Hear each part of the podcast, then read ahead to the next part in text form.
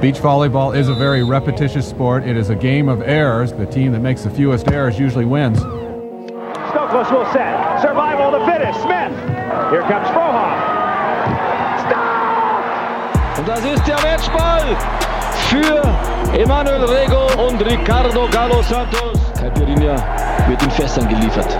I will destroy your career in this moment. Deutschland holt Gold! Deutschland holt Gold! Thoroughly deserved title for the German pairing Lara Lindvik and Kira Valkenhorst. Kira, ja, die, die Frau ist Wahnsinn. Man kann auch machen, was man will als Bruder. Wenn man so eine Schwester vor der Nase hat, dann ist man immer das vermeintlich schwarze Schaf. Ne? Moin und herzlich willkommen zu einer neuen Episode von eurem Volleyball-Podcast ohne Netz und sandigen Boden. Mein Name ist Dirk Funk und gemeinsam mit meinen Kollegen Alex Walkenhorst und Daniel Wernitz sitze ich heute schon wieder in einer neuen Location. Also diesmal nicht irgendein Wohnzimmer, sondern tatsächlich im Blue Beach in Witten. Also die schöne kleine Beachhalle. Ich denke mal, einige Hörer von uns werden auch schon mal da gewesen sein. Also mal wieder eine Premiere irgendwie für uns. Und das wird auch nicht die letzte Premiere bleiben. Denn heute haben wir zum ersten Mal Gäste dabei. Also muss ich mich jetzt hier nicht nur mit diesen beiden attraktiven Männern begnügen. Wir kriegen Damenbesuch. Sehr, sehr schön und sehr, sehr spannend. Uns wird ein, ein Beach-Team begleiten hier heute, über die wir auch schon in unserer Episode 2 mal so ein bisschen gesprochen haben. Ich glaube, da wurde auch unter anderem mal von potenzielles Überraschungsteam für die neue Saison gesprochen. Wird sehr, sehr spannend. Also wir haben mal wieder einiges im Programm heute. Ja, vor allem sind wir jetzt wirklich in meinem eigentlichen Wohnzimmer, ne? Servus von mir, von Alex. Äh, Das ist, glaube ich, der, der Ort, wo ich mich öfter aufhalte als in meinem eigenen Wohnzimmer, nämlich die äh, Halle hier in Witten. Äh, jeden Vormittag. Und jetzt sitzen wir hier in der, naja, eigentlich werden hier Weihnachtsfeiern gemacht und irgendwelche Events für Firmen durchgeführt. Die Kühlschränke sind prall gefüllt, aber wir sind heute nicht zum Feiern hier, sondern äh, widmen uns, wie gerade schon angeteasert, den Damenteams äh, beziehungsweise den neuen Damenpaarungen, die wir ja in Deutschland jetzt zur Verfügung haben. Aber bevor wir da jetzt tiefer drauf eingehen, müssen wir mal kurz anhören, wie der Daniel vorbereitet ist. Ja, moin. Oder ob er erstmal, vorbereitet ist. Moin, erstmal auch von mir. Ein bisschen vorbereitet bin ich tatsächlich und Alex sagt das mit dem Wohnzimmer schon ganz richtig. Äh, im, Winzer, im, äh, Im Winter ist es dein eigenes.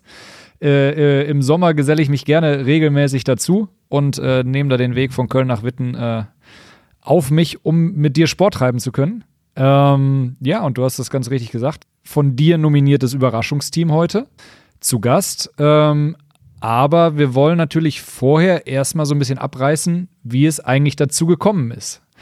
Und äh, da hast du, glaube ich, ein ganz schöne, eine ganz schöne Überschrift gef gefunden. Also wahrscheinlich heißt die Episode schon, das heißt, äh, es- gespoilert wurde das Ganze schon, aber wir müssen ja einmal feststellen, äh, in dem Kontext äh, auch die Wortwahl, auf wem der ganze Mist gewachsen ist.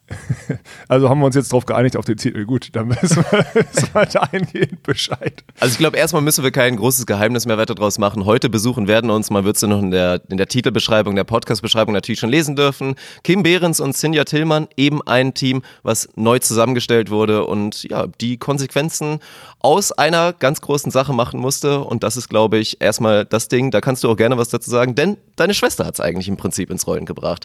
Das Olympiateam Ludwig Walkenhorst hat sich natürlich getrennt aus gesundheitlichen Gründen, weil deine Schwester leider ihre Karriere beenden musste und dementsprechend hat sich alles mal neu sortiert. Davon sind auch Kim und Sinja betroffen, da werden wir später natürlich drüber reden, aber fangen wir erstmal ganz oben an. Ich glaube, das ist schon richtig so. Ja, äh, erstmal Respekt, dass du die, die, dieses Team direkt zweimal richtig beim Namen genannt hast. Ich habe in der Vorbereitung stolz. zwei von zwei Mal das Ding vor die Wand gefahren und habe Kim und Sandra gesagt und sonstiges. Nein, das sind Kim und Sinja, das stimmt. Ähm, ja, meine Idee war, den, äh, das, äh, das Ganze so Bundeswehr-like, ja, wie die Befehlsketten sind, äh, zu nennen. Und zwar Scheiße fällt von oben nach unten. Entschuldigt die Wortwahl, aber in dem Fall äh, trifft es, glaube ich, ganz gut zu, beziehungsweise trifft die Entwicklung, die da die letzten Monate äh, eingekehrt sind im deutschen Frauen-Beachvolleyball. Ähm, natürlich ist der Wortlaut Scheiße in, mit äh, Weltklasse-Teams äh, zu ersetzen, aber vom, oder Weltklasse-Spielerin, aber vom Prinzip her genau, geht's oben los bei der und jetzt muss ich ein bisschen, ja, ich will nicht sagen sentimental werden, aber bei der besten Blockspielerin, die der Planet die letzten Jahre hatte, die äh, leider Und wenn sie länger noch ein bisschen hätte noch aktiv sein können, wäre sie wahrscheinlich auch vielleicht mal die ja, also mal die geworden. Carrie so. Walsh so als beste Blockerin All-Time vielleicht mal ablösen können. Also sehr, sehr schade. Das ist schon mal, schon mal fest. War das auch so eine Thematik? Ich glaube, dass Kira Hat sie sie schon überholt in der kurzen Zeit? Also, man kann eine. Entschuldigung, Leistungsniveau, Carrie ja. Walsh hat, Carrie Walsh hat vier Olympiamedaillen, drei Siege. Die Frau ist outstanding. Die ist ein Role Model für den Sport und das über Jahrzehnte. Ja, da kann man, da ist der Vergleich völlig unangemessen. Ja, ähm, Fakt ist aber, ich glaube, Kiras Leistungsfähigkeit, gerade bei den Olympischen Spielen, war größer und höher auf dieser Position als Carries beste Leistung, die sie auch. jemals gebracht Das hat. glaub ich auch. Ja, also deswegen haben wir da das beste Niveau einer Blockspielerin gesehen, was es jemals gab. So, da bin ich mir sicher. Da, äh, das ist nicht, weil es meine Schwester ist, sondern ich glaube, da bin ich auch Das nicht sehe ich der genauso, Einzige. ja. Und äh, sie musste, ja, die Frau hat ja, man, jeder weiß es, hat ja viel in den letzten Jahren und äh, ja, in dem letzten Jahrzehnt schon, seitdem die zum VC Olympia Berlin in die Halle gegangen ist, äh, gelitten an Verletzungen und hat sich denen jetzt ja, fügen müssen und ähm, musste ihre Karriere beenden. Ich kann an der Stelle sagen, das ist ja schon mal so ein bisschen verlautet worden, sie hat mittlerweile eine Diagnose. Das war ja lange nicht der Fall, dass äh, man wusste, was überhaupt ihr fehlt. Ihr ist immer nur eine Rippe rausgesprungen, beziehungsweise die Gelenke haben alle wehgetan. Ähm, jetzt gibt es eine Diagnose, die darf ich natürlich nicht verraten, aber ich, also ich persönlich sehe aufgrund der Gespräche auch mit ihr so ein bisschen Licht am Ende des Tunnels und ich glaube, wenn die Frau sich wieder Könnte es ein Comeback geben? Oha. also ich weiß nicht auf Breaking welchem News Niveau. Ja, ich weiß nicht auf welchem Niveau, ich weiß nicht wann und ich weiß auch nicht ob, aber wenn das, das wenn der Körper es zulässt, dann wird die Frau den Ball nicht vom, also die Hände nicht von dem, äh, vom Ball lassen. Das kann ich, das kann ich euch versprechen, das ist klar. Und äh, ja, deswegen, ich bin gespannt. Ich hoffe, dass wir sie nochmal sehen. Und dann wird's, äh, also in jeglicher Hinsicht witzig, je nachdem, auf welchem Niveau sie einsteigen, mit welchem Umfang, aber. Auch dann wird sich alles wieder neu durchmischen, weil Das es mit Sicherheit passieren. die ein oder andere ambitionierte Ja. Abwehrspielerin gibt, die gerne mal die Chance wahrnehmen würde, mit einer Kira Walkenhorst zusammenzuspielen, egal auf welchem Niveau sie zurückkommt. Also auch da müssen wir gespannt sein. Ja. Naja, auf jeden Fall stand ja, äh, lange Rede, kurzer Sinn, Laura Ludwig nach, ihrem, nach ihrer Geburt des Kindes, ich, ich, ich muss sagen, ich vergesse den Namen immer. Äh, auf jeden Fall hat sie einen Sohn geboren, glaube ich. Äh, Steht das in deiner Excel-Tabelle, Daniel? Daniel, Äh, noch, noch nicht. Mit, den, glaube, mit, den, mit den Kindern der Spielerin habe ich mich jetzt noch nicht oder beschäftigt. sonstiges. Theo, äh, Entschuldigung Leute, da sind wir wirklich nicht vorbereitet. aber Ich bin auch echt schlecht mit Namen, was das angeht. Also Spielernamen kriege ich hin. Ähm, naja, Fakt ist, die beste Abwehrspielerin des Planeten braucht eine neue Partnerin, weil die will nämlich weiter Volleyball spielen und hat sich dann für mich ein bisschen überraschend, muss ich sagen, äh, für äh, Margarete Kosuch entschieden. Und äh, ja, also ich weiß nicht, wie ihr das gesehen habt. Ich hätte gefühlt äh, erwartet, dass sie Julia Sude fragt, ob sie mit ihr spielt, beziehungsweise dass das Team da zustande kommt, aber es ist äh, zu Ludwig Kosuch gekommen. Ich hätte auch eher auf äh, Julia Sude getippt, weil sie die, die fertigere Beachvolleyballerin von den, von den beiden ist und ähm, auch von den Ergebnissen, die sie letzten Jahre eingefahren hat, zusammen mit Chantal, ähm, sag ich mal, so gesehen deutlich mehr Werbung für sich gemacht hat. Und ähm, ich weiß nicht, ob die beiden in der Vergangenheit vielleicht sogar schon mal zusammen gespielt haben, da bin ich gerade nicht sicher, aber auf jeden Fall kennen die sich auch schon jahrelang, kennen sich jahrelang im, im Sand, sodass ähm, ja, das vielleicht für viele auch der, der logischere Schritt im ersten Moment gewesen wäre. Es ist mutig, glaube ich, erstmal. Das muss man dazu sagen, weil wenn Laura Ludwig mit Julia Sude spielt, ist das eine Garantie. Das ist eine Garantie für Olympia 2020, das ist eine Garantie für gute Ergebnisse auf der World Tour und ja, dieses Team wäre mit Sicherheit auch im, im kleinen Favoritenkreis auf eine Goldmedaille dann 2020 und dass man sich da jetzt so dagegen entschieden hat, ist sehr, sehr spannend. Also ich glaube, Personality-mäßig kann ich mir das sehr gut vorstellen. Also ich glaube, dass da eine, eine Laura und eine, eine Maggie Kosuch gut harmonieren werden und dass sie da auch viel, viel ja, Spielfreude auf dem Platz haben werden. Aber wie es sportlich halt klappen kann, das ist dann die große Frage, worauf wir auch noch eingehen werden. Kann es, kann es das Risiko eventuell auch zu groß gewesen sein und riskiert eine Laura, dass es 2020 Olympia dann auf einmal ganz anders aussieht? Also ich habe ja Informationen, also 2014, du hast völlig recht, haben äh, Laura und äh, Juli ja schon mal zusammengespielt, Daniel, äh, als Kira ihr pfeifersches Drüsenfieber hatte. Da haben sie auch äh, eine Silbermedaille auf dem Grand Slam gemacht in Polen. Ähm, Laura und Maggie haben auch schon mal ein Turnier zusammen gespielt, sind da Neunter geworden beim Grand Slam in Porridge.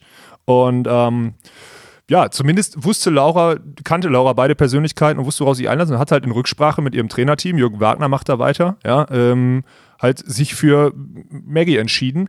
Wahrscheinlich, und da werden wir nochmal in dieser Episode drauf zu sprechen kommen, aufgrund des möglichen, ja, sagen wir mal, der möglichen Spitzen in so einer Leistungsfähigkeit von einer Maggie. So bei, bei Juli weiß man, was man hat, das hast du dir gerade auch schon gesagt.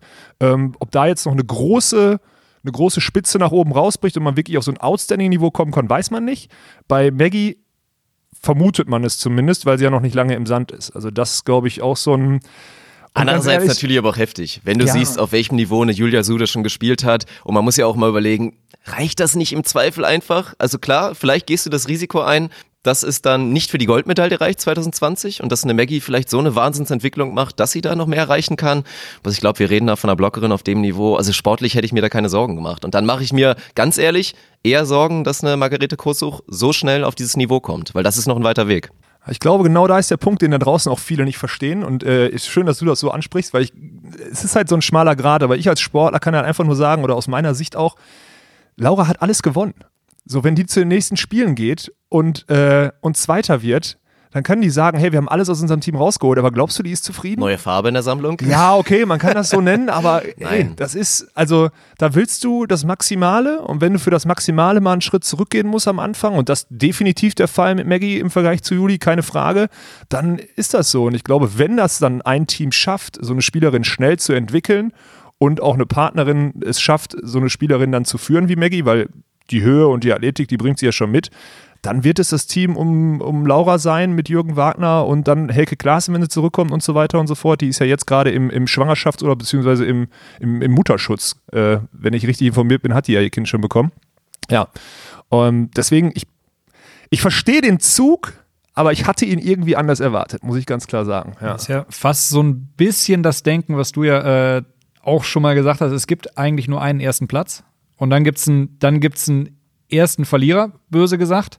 Und ähm, Laura wird ganz klar mit, mit ihrer Vorgeschichte auf, äh, auf einen Titel hinarbeiten wollen. Und dann ist es wahrscheinlich vermeintlich egal, wenn das nicht klappt, ob das dann der zweite oder der neunte ist. Dann hat es nicht mit dem Titel geklappt. Und äh, wenn sie sich dann mit Maggie, die das größere Potenzial womöglich äh, erhofft, ähm, dahingehend ist dieser Schritt dann dann schon nachvollziehbar. Und ich glaube, es wird einfach die Zeit und jetzt gerade der kommende Sommer zeigen, ob es in diese Richtung sich entwickeln kann oder eben nicht. Ich bin ganz gespannt, was ihr dazu sagt, weil wenn wir mal ein bisschen in die Tiefe reingehen und uns auch mal sportlich das neue Duo dort anschauen, mache ich mir, also hier übrigens, Alex guckt gerade schon nach oben, wenn man es mal poltern hört, hier über uns ist ein Fitnessstudio. Also dann liegt das nicht irgendwie an schlechtem Sound und dass ich da große Fehler gemacht habe und hier meinen Job doch, nicht doch, gut doch, mache. doch, doch. Erstmal liegt es immer am Dirk und an Okay. in zweiter Phase liegt es dann an dem Fitnessstudio über uns, wo jemand eine Handel feiert. Alles klar. Nee, ein Punkt, wo ich mir so ein bisschen Sorgen mache und vielleicht so das größte Fragezeichen ist für mich, also ich glaube, am Anfang muss Laura sich noch keine Gedanken machen. In so einem neuen Duo und gerade auch auf der World Tour wird das Sideout über, über eine Maggie gehen. Das ist, denke ich mal, garantiert. Ich könnte mir aber vorstellen, dass es längerfristig für die Top-Teams auf der Welt der Schlüssel sein könnte. Wir spielen auf Laura und hoffen auf ein schlechtes und unkonstantes Zuspiel von einer Marete Kurzuch, die es einfach nicht so lange macht. Und ich glaube, auch im direkten Vergleich, deine Schwester ist durch viel Arbeit, durch viel harte Arbeit zu einer guten Pritscherin geworden, vor allen Dingen auch Pritscherin, was bei den Damen auch nicht selbstverständlich ist. Und eine Julia Suda als Alternative ist für mich eine Weltklasse-Zuspielerin. Die würde ich in die Top 3 der Zuspielerinnen auf der Welt zählen. Und ja. das ist für mich so ein Punkt. Also, ihr kennt sie im Zweifel ein bisschen besser und könnt das einschätzen. Traut ihr das zu, dieses Zuspielniveau zu erreichen, dass nicht genau das das Problem sein könnte, dass irgendwann eine Laura ihr Sideout erkämpfen muss, weil das Zuspiel vielleicht nicht jedes Mal steht? Boah, das ist eine saugute Frage. Ich glaube nicht, dass es die Zuspielqualität, also die Zuspielqualität von Kira wird nicht erreicht. Das kann ich mir nicht vorstellen. Das ist super schwierig, auch weil Maggie halt in der Halle jahrelang eine ganz andere Technik angewandt hat. Am Ende muss man ja sagen, dieses Team wird Breaks machen. Und zwar en masse, weil Laura Ludwig da hinten steht und eine hohe Blockspielerin vorne am Netz hat. Und bringt man ihr bei, wo man die Hände, wo sie die Hände hinhalten muss und in welcher Situation sie sie wo hinhalten muss, dann äh, machen die so viele Breaks, dann sind die zwei, drei schlechten Situationen, solange Laura dann keine direkten Angriffsfehler macht, auch echt schwer gegen die beiden zu Ende zu spielen. Also es ist definitiv ein, also es ist ein Key-Fact, der dann irgendwann in der absoluten Weltspitze, dann wo es drauf ankommt, wenn du gegen die Brasilianerinnen spielst oder irgendwie in, in Finals spielst, gegen die Top-Teams, gegen die Top 5, dann wird es schwierig, dann entscheidet vielleicht auch die Zuspielqualität, aber ich sag mal so bis Platz 5 oder sowas bei den, bei den normalen Turnieren bin ich mir sicher, dass da die Blockabwehr und auch Aufschlagstärke von Maggie und äh, Laura, boah Leute, ich verhau mich heute auf jeden Fall nochmal mit den Namen, ich verspreche es euch. Das hört sich an. ja, dann wird, das wird, die- wird den Ausschlag geben und ich glaube dann, ja, dann wird das ein bisschen ausgemerzt, dieses vermeintlich schlechtere Element, ja. Ja, sehr, sehr spannend. Und dann müssen wir, glaube ich, können wir direkt ein bisschen weitergehen. Dann und fällt, der- auf die, fällt der Haufen ein bisschen tiefer. ja, dann genau, geht der Haufen weiter und dann wechseln wir zu den, zu den nächsten beiden Teams, die entstanden sind und werden uns vor allen Dingen beantworten müssen, selbst kann das neu formierte Team Platz 1, also das ist erstmal die Frage, welches Team sehen wir überhaupt auf Platz 1? Auch in Ich glaube, das müssen wir am Ende der Episode mal dann. Äh, Da werden wir auch mal unsere Gäste mal dazu fragen. Die haben ja im Ganz genau. Zweifel da vielleicht noch ein bisschen mehr Ahnung im Damenbereich. Aber dann fangen wir erstmal weiter oben an und reden von der Kandidatin, die eben nicht jetzt mit Laura Ludwig spielt. Und das ist Julia Sude. die eine neue Partnerin hat und das ist Carla Borger. Das haben wir schon in der Episode 2 ein kleines bisschen angeteasert, was natürlich sehr, sehr überraschend war, weil Chantal Laubereur, ihre alte Abwehrspielerin, mit, mit Julia Sude Weltniveau erreicht hatte. Wie gesagt, Weltrangliste 1 zwischenzeitlich, viele, viele große Erfolge gehabt auf großen Turnieren und die Trennung kam überraschend, aber wir haben auch da schon gesagt und du hast wie gesagt bei YouTube dich dazu geäußert, du siehst in diesem neuen Duo eben noch mehr Spitzen mit einer Carla Borger, die ihr Niveau auch noch mal ein bisschen hochschraubt und da wirklich auf vollen 100% spielt. Siehst du schon viel Potenzial, oder? Ja, das hatte ich, äh, wie gesagt, auf meinem YouTube-Kanal schon mal angedeutet. Ich sehe da viel Potenzial. Carla hat das schon mal bewiesen. Sie hat ein paar, ich habe das Special Effects genannt und ich glaube, da sind wir, also ich glaube, so kann man das auch ganz gut nennen. Das trifft es ganz gut. Carla hat einen verdammt guten Aufschlag, hat vor allem einen, sehr massiven Schlag, kann aus schwierigen Situationen noch gut Druck machen. Ähm, das sind echt so Skills, die hat äh, eine Chantal nicht. Ja, eine harte Arbeiterin, aber zu der kommen wir dann später. Ähm, eine Sache ist mir da, weil das ja auch nach außen hin so, ich meine, das war ja schon, das ging ja durch die Medien und äh, Juli steht hier auch als als, ja, sagen wir mal, als Ehebrecher da und was auch immer und wie kann ich den Weltranglisten Ersten und was auch immer und wir waren so erfolgreich äh, verlassen. Ja, jetzt sagen wir immer Weltranglisten Ersten. Ich glaube, Weltranglisten Erster waren die zwei Wochen. Weltranglisten Erster war zu dem Zeitpunkt, wird an dem Zeitpunkt gemessen, wie viele Gesamtpunkte du in diesem Jahr geholt hast. Das war das nacholympische Jahr 2017.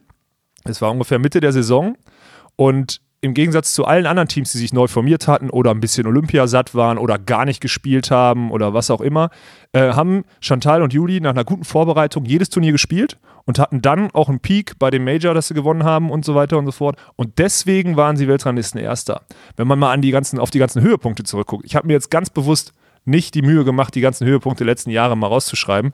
Ähm, Fällt euch ein, ein Titel oder eine Medaille ein, den Laboureur Sude geholt haben? Mir fällt jetzt automatisch, mir fällt automatisch jetzt mal ein die Europameisterschaft, wo äh, Grossner Glensker Europameister werden und Chantal und Juli, ich glaube, Dritter in der, bei der EM. Jeder hatte die im Final Four auf der, sie werden sogar nur Fünfter, zeigt Daniel mir gerade an. Ähm, verlieren, glaube ich, im Viertelfinale, nämlich gegen Nadja und Jule, so war es damals. Obwohl jeder dachte, okay, Kira und Laura sind raus, jetzt feuerfrei, die haben die, ähm, die haben jetzt die Chance. Also man hat auch bei den World Tour Finals in Hamburg jeweils gesehen, bei den absoluten Top-Events wird es dann halt nicht gebracht. Top-Teams fokussieren sich und dadurch ist ein Titel oder eine Medaille auf einem großen Turnier wirklich schwierig. Und ich glaube, das und genau das war der ausschlaggebende Punkt, warum wirklich eine Juli dachte, komm, Carla ist Vize-Weltmeisterin geworden, die hat es geschafft, äh, sich auf Höhepunkte vorzubereiten. Die hat auch schon mal Olympische Spiele gespielt und deswegen verlasse ich Chantal. Das war keine Entscheidung gegen Chantal, weil das ist eine Arbeiterin, die lässt sich nicht zu Schulden kommen. Das ist eine Entscheidung gewesen aufgrund der nicht vorhandenen Top-Ergebnisse bei den Höhepunkten. Und ich glaube, das verstehen wenige, weil man immer dieses Weltranglisten Erster sieht, aber ich kann das wirklich nachvollziehen. Ich verstehe das. Ich, ich, würde auch behaupten, arbeiten ist ein sehr, sehr gutes Stichwort, äh, weil wir hatten das ja schon mal thematisiert, dass ähm, Carla äh, in der Saison mit, äh, mit Maggie vielleicht den Fokus nicht zu, zu 100 Prozent auf sich hatte, sondern sich eben auch ein bisschen um ihre Partnerin kümmern musste, für die ja vieles im Sand auch, auch neu war. Und ähm, ich glaube, Carla muss diesen, diesen Schritt zurück auf sich oder Schritt vor auf sich, wie man es wie formulieren möchte, auch wieder hinkriegen und da wirklich arbeiten und im Vergleich zu letzter Saison eben ähm, viel, viel mehr Fokus auf sich liegen, legen, um ähm, dieses Spitzenniveau ähm, auch erreichen zu können. Und klar, sie ist äh, bei der WM Zweite geworden, ähm, hat danach aber nicht nochmal so ein Top-Ergebnis eingefahren. Und ähm, das Level muss sie natürlich jetzt auch wieder, wieder beweisen. Also, dass sie das Potenzial dazu hat, dass sie es schon gezeigt hat, definitiv. Aber sie muss jetzt auch wieder mit Juli zusammen auf dieses, äh, dieses Level kommen. Es ist ein kleiner Gamble, weil man muss auch mal dazu sagen. Kleiner? Ja, es ist ein ja, riesengroßer Gamble. Es ist ein riesen. Also ich denke mal so, was ich zumindest sportlich damit meine, ich sehe nicht kommen, dass wir hier von Boom or Bust reden. Wir reden nicht in einem Jahr davon, Carla Borger und Julia Sude sind die Riesenenttäuschung auf der World Tour. Die rutschen komplett ab und werden auch in Deutschland auf Platz 5 abrutschen. Das meine ich mit kleiner Gamble. Ich glaube, es ist relativ realistisch, dass die ein Niveau erreichen, was zumindest nah dran ist an dem, was eine Julia Sude zusammen mit einer Chantal Laboureur auch 2018 geliefert hat. Und auch da, um das mal kurz in Schutz zu nehmen, wir reden immer noch von, von sackstarkem Niveau. Der ganz große Wurf hat gefehlt, wie du schon gesagt hast. Wir reden immer noch von einem zweiten Platz in Gestalt Start bei einem Fünf-Sterne-Turnier. Also da waren schon einige richtige Highlights dabei. Und ja, das ist jetzt der Gamble zu sagen, das reicht mir nicht. Ich will noch mal mehr erreichen. Ich glaube, ein Yuya Sude blickt auch schon länger so ein bisschen auf die Spitze und sieht natürlich einfach diese Riesenchance. Mensch, Laura und Kira sind nicht mehr da. Ich möchte die Beste in Deutschland sein. Oder zumindest Teil des besten Teams sein. Und das ist wahrscheinlich der Hauptgrund, warum sie jetzt gesagt hat, komm, ich nehme die Spitzen, ich nehme die Special Effects und wir sehen jetzt dieses neue Team.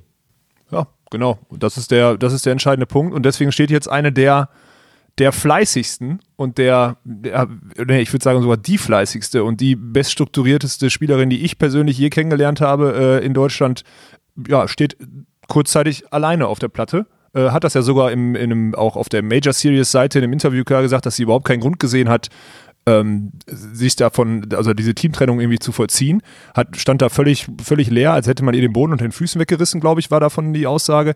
Also da hat man schon gemerkt, die hat damit gar nicht gerechnet. Ähm, ja, und hat sich jetzt äh, ja, neu formiert und äh, mit Sandra Edlinger, muss ich sagen, um auf mein YouTube-Video von damals zurückzukommen, schon mal der erste Fail von mir. Ich hatte nicht damit gerechnet, dass Sandra Edlinger ihre Partnerin verlässt. Äh, das ist passiert und äh, deswegen formt Chantal jetzt mit, jetzt habt ihr es gehört, das Rumsen oben, da macht einer Max-Kraft-Training auf jeden Fall. und jetzt äh, formt es halt mit äh, Sandra ein neues Team. Ja, und äh, da bin ich auch wirklich wirklich sehr gespannt, weil die bei, also gerade Chantal mit dem, mit der Mentalität, die sie hat, diese Arbeitsmentalität, da wird, äh, die wird mit voller Inbrunst in die Saison starten. Und ich glaube, die hat richtig Bock. Und entweder das ist, wirkt sich ins Positive aus oder ins Negative. Eins von beiden. Ja.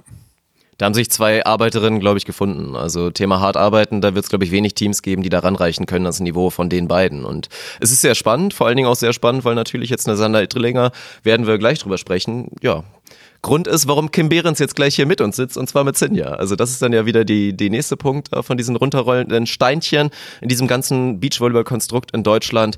Ich find's spannend. Also ich find's schön, dass Chantal da erstmal relativ schnell eine gute Lösung gefunden hat. So wird es zumindest nach außen kommuniziert. Inwiefern es reichen wird auf der World Tour, das ist halt die große Frage. Also ich glaube, das ist ein Team, wenn die deutsche Tour äh, spielen, dann werden die auch immer mal wieder für den Titel gut sein.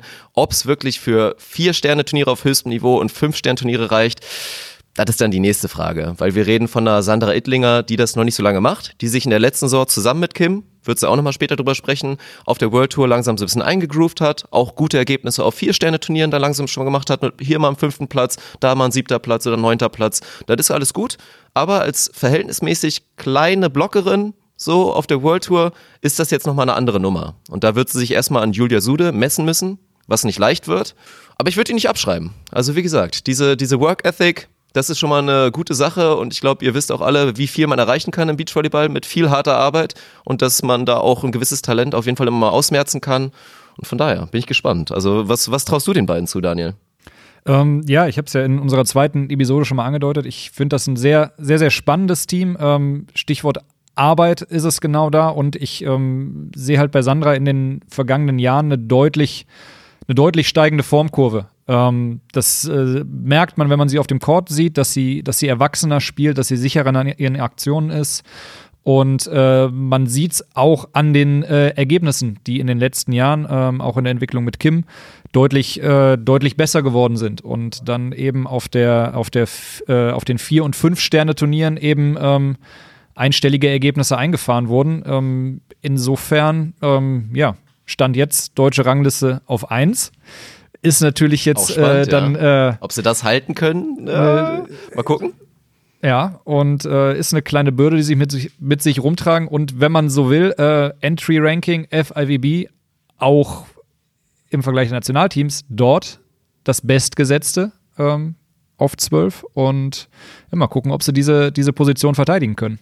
Daniel hat sich wieder die Excel-Liste vorbereitet und ich weiß nicht, ob ihr es äh, ja, einer muss den Motzkurs machen. während seines Exkurses hier gehört habt. Die Mädels haben sich hier gerade in unsere Bar reingeschlichen und äh, wir begrüßen jetzt äh, Kim und Sinja, die, über die wir jetzt gerade gesprochen haben. Ich hole euch kurz ab. Wir haben gerade darüber geredet, äh, dass Kim und Sandra sich letztes Jahr auf der World Tour etabliert hatten und jetzt am Ende, das, das Thema heißt äh, Scheiße fällt von oben nach unten und wir sind gerade an dem äh, wir sind gerade an dem Punkt angekommen, dass äh, eine Kim Behrens alleine dasteht und jetzt kannst du uns doch direkt mal erzählen, wie, sich, äh, wie das kam, wie dich das getroffen hat und vor allem, was dann für dich eine logische Konsequenz war. Ja, hallo erstmal. Ja, herzlich willkommen. Ja. Natürlich erstmal von uns dreien. Absolute Premiere, sehr. ja. Das ist mein erster Gast. Die, ja. die, ersten Gäste. ähm, ja, also eigentlich ging ja, äh, hat ja alles damit angefangen, dass Kira ihre Karriere beendet hat und so ähm, hat sich das alles entwickelt. Ähm, um ehrlich zu sein, hatte man gehört, ähm, dass es dann vielleicht ähm, zu, dem, zu der Paarung Laura und Maggie kommt. Ähm, wenn ich das mal so klar sagen darf, glaube ich nicht, dass mich äh, Sandra für Carla verlassen hätte, aber dass sich dann, ja, glaube ich einfach, also das ist mein Eindruck, vielleicht liege ich da falsch, das ist, war aber meine Wahrnehmung, ähm, weil davon ist man irgendwie erstmal so intern ausgegangen dass sich dann äh, Sude und Borger zusammentun und Chantal am Ende dann äh, diejenige ist, die auf Suche ist. Da war mir dann natürlich schon klar, da wird es bestimmt eine Anfrage geben. Äh, das Chant ich kenne Chantal, ähm, die ist ehrgeizig, die würde sich, die will die Position, die sie sich auch erspielt hat, äh, nicht einfach äh, kampflos äh, nehmen lassen.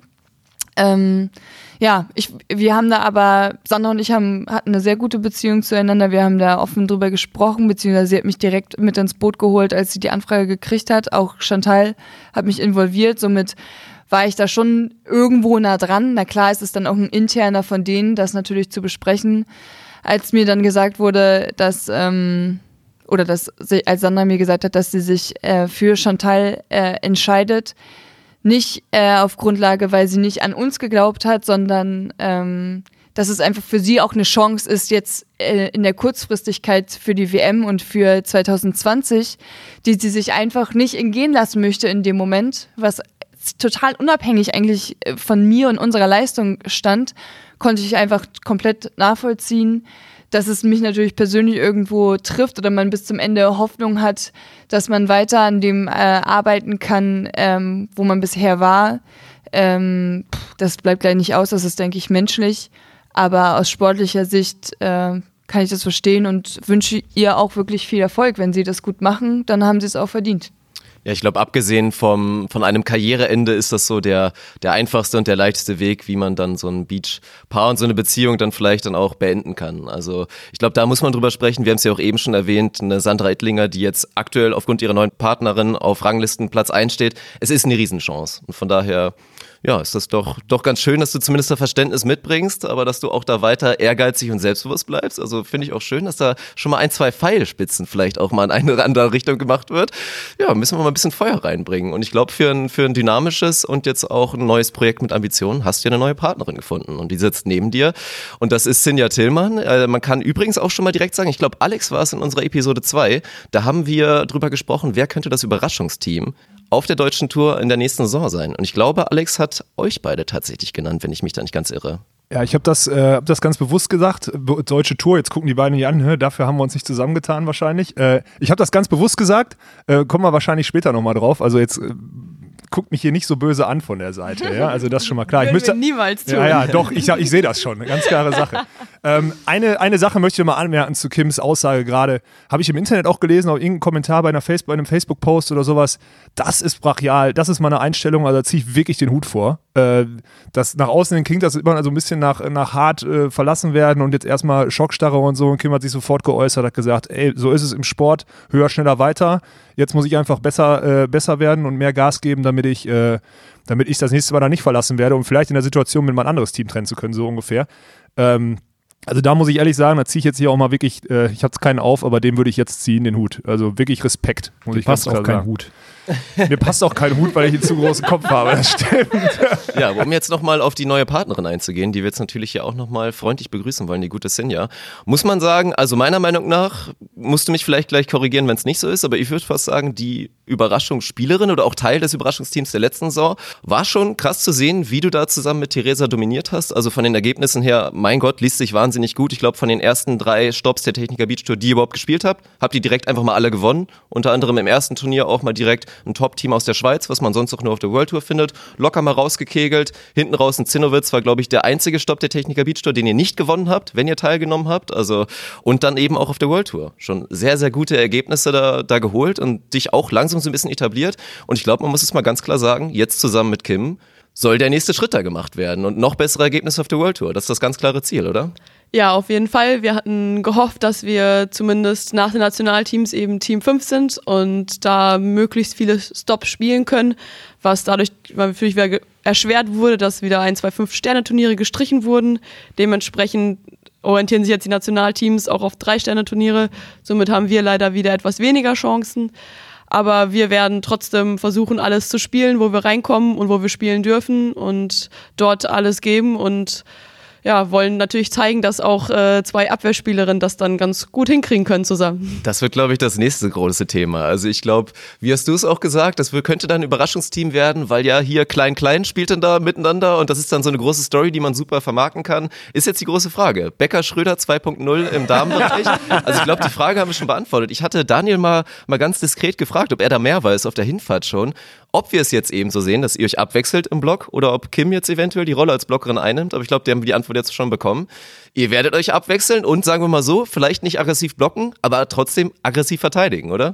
Ja, wir werden uns abwechseln, so sieht es erstmal aus. Ähm, werden es vielleicht aber auch vom Spiel zu Spiel dann abhängig machen, wie man sich dann so fühlt, wer sich wo besser fühlt, wer wo besser agiert. Ähm, ja, aber erstmal beide beides und naja, also ich habe heute schon wieder zwei Männer geblockt, also was soll passieren? Kein Problem. Hey Leute, ich war, ich war bei dem Training dabei, aber ich war es nicht. Das kann ich noch mal. Das, das war eventuell der noch etwas junge Beachpartner vom Alex. Könnte sein, das war munkelt. könnte sein. Das, äh ja, aber es ist ein interessantes Thema und da will ich auch direkt mal will ich auch direkt mal Daniel fragen, weil auch der hat ja schon da Erfahrungen mitgemacht. Also mit, mit einem Lars Lückemeier hast du unter anderem auch mal so ein, so ein Szenario gehabt, wo es ja, klein, klein hört sich mal so hart an, aber letztendlich ist es so, wenn man sich einen Mann wie Alex anguckt, der da sonst in der Blockerposition steht und auch du hast da gute Erfahrungen mitgemacht. Also ich glaube, auf der deutschen Tour müssen wir uns gar keine Sorgen machen, dass ihr da nicht auch in der Konstellation Erfolg haben müsst. Anderes Thema wird dann halt sein, wie ist es in der Weltelite? Brauchst du da die Blockerin? Das ist der nächste Punkt. Also, Daniel, wie siehst du das? Ohne Blocker? auf der World Tour? Ja. Können die also das schaffen? Ich, also ich kann es ja erstmal nur für mich auf deutscher Tour äh, beurteilen. Äh, da funktioniert das ab, ab und zu und äh, so wie es auch gesagt habt, ich habe mit Lars zum Beispiel auch abwechselnd angefangen. Und ähm, es ergibt sich dann ganz häufig aus dem, aus dem Spiel heraus, dass man das vielleicht sogar abwechselt, äh, dass man es nicht mehr abwechselt, dass man sagt, okay, der eine hat im Block gerade mehr Zugriff und der andere, dem anderen liegt, der äh, liegt die Abwehr gerade mehr, dann, dann bleibt man halt für den Rest des Satzes, für den Rest des Spiels ein, ein Block-Abwehr-Team. Ähm, ich stelle mir das ähnlich bei euch vor, dass, das sich, äh, dass sich das so entwickeln wird, dass ihr äh, wahrscheinlich gegnerabhängig äh, eure Taktik anpassen werdet. Ähm, ob das auf der World Tour auch so in Anführungsstrichen einfach funktioniert, ähm, weiß ich nicht. Dafür bin ich auf der World Tour nicht genug unterwegs gewesen. Ich weiß, dass Becker Study äh, es bis zu einem gewissen Punkt im Männerbereich hinbekommen, eigentlich ohne, äh, ohne nominellen Blockspieler ähm, zu spielen und ähm ja, aber da reden wir jetzt mal von, von World Tour Turnieren, wo jetzt die Mädels nicht dran teilnehmen. Also wir ihr habt ja schon, erzählt doch, erzählt doch mal wirklich, jetzt nennt doch mal ein paar, nennt mal ein paar Turniere, auf die ihr jetzt schielt, wie die Saisonplanung so ungefähr ist. Habt ihr da schon einen Plan oder ist das jetzt alles zu frisch? Ich will euch nicht überfallen, aber. Ähm, ja, wie es ja gerade schon gesagt hat, alles was geht. alles, was geht, ist ein geiles Motto. Alles, das könnt ihr euch auf die Hose schreiben. Ähm, ein- und zwei Sterne-Turniere halt ausgenommen. Das würde eher äh, vermeintlich unsere Punkte äh, kaputt machen als alles andere. Ähm, aber wir zielen jetzt natürlich, wir hoffen darauf, dass in, den, in dem ersten Turnier Laura und Maggie eine Wildcard bekommen und wir dadurch als Team 5 auch starten können. Das wäre das erste Vier-Stände-Turnier in China, was jetzt bald ansteht.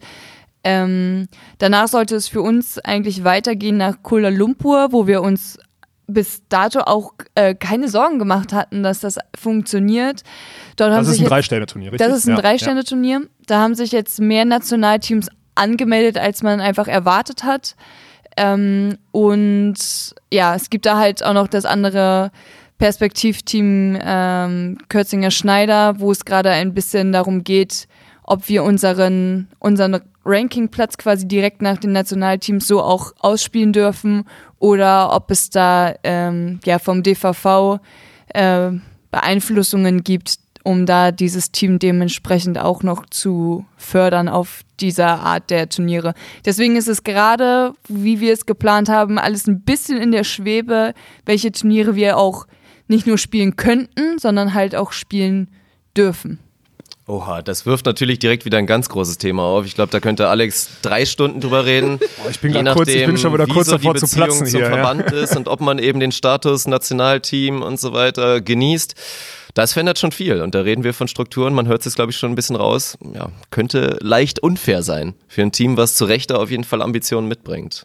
Also, also es klingt für mich ganz klar danach, als fahrt ihr mit dieser Prämisse alles was geht ganz gut. Also Fakt ist, am Ende glaube ich, da sind wir uns auch alle einig, ohne dass ich euch jetzt wirklich angucken kann dabei. Ähm, wenn ihr die Chancen nutzt, die ihr da, die, die ihr kriegt, dann äh, wird am Ende keiner sagen, nee, wir schieben euch einen vor die Nase, aber die wollt ihr dann halt nutzen und ich glaube, mit der Motivation geht er da auch rein. Was mich interessieren würde, ist so, welche Skills oder wie wollt ihr denn euer Spiel aufziehen? Also ich meine, ihr werdet jetzt nicht euer Spiel aufziehen mit äh, taktischen Aufschlägen und äh, damit ihr mit eurer Blockdominanz dann die Spiele gewinnt, oder? Gibt es irgendwelche Skills, auf die wir uns wirklich freuen können bei eurem Team? Also ich hätte jetzt schon ein, zwei Ideen, aber ich hoffe, ihr kommt selber drauf. Also ich denke, dass wir ganz viel äh, mit unserem Aufschlag erreichen wollen. Sinja und ich sind da sowohl im Float als auch äh, bei den Frauen einige von denen, die auch äh, im Topspin da mal eine Geschwindigkeit raufbringen können. Ich denke, das ist natürlich, um da den Gegner in eine schwierige Sideout-Situation zu bringen und wir dadurch dann vielleicht auch ähm, mehr über die Abwehr ähm, gehen können und da gar nicht diese Blockdominanz dann, die man bräuchte, vielleicht unbedingt da ähm, nutzen müsste, sondern eher da die Bälle äh, hinten aus dem Feld halt zu fischen und dann halt äh, aggressiv den Ball wieder reinhauen. Aggressiv mit, mit Doppel-K. ähm, ich denke auch, dass wir ähm, beide ja auch schon eine gewisse Zeit äh, Beachvolleyball spielen und über Taktik, was er in der, in der Abwehr ähm, angeht, da auch uns auf jeden Fall weiterentwickeln können, wer welche Bereiche übernimmt und wir diese Bereiche einfach auch ziemlich gut, denke ich, abdecken, abdecken können. Das ist jetzt, was ich mir erstmal so ausgemalt habe. Sinja, siehst du das, das auch so? Oder was? Genau, das ist die große Frage. Sinja schüttelt die ganze Zeit mit dem Kopf für ja, alle, die jetzt genau. Ich denke mir, oh mein Gott.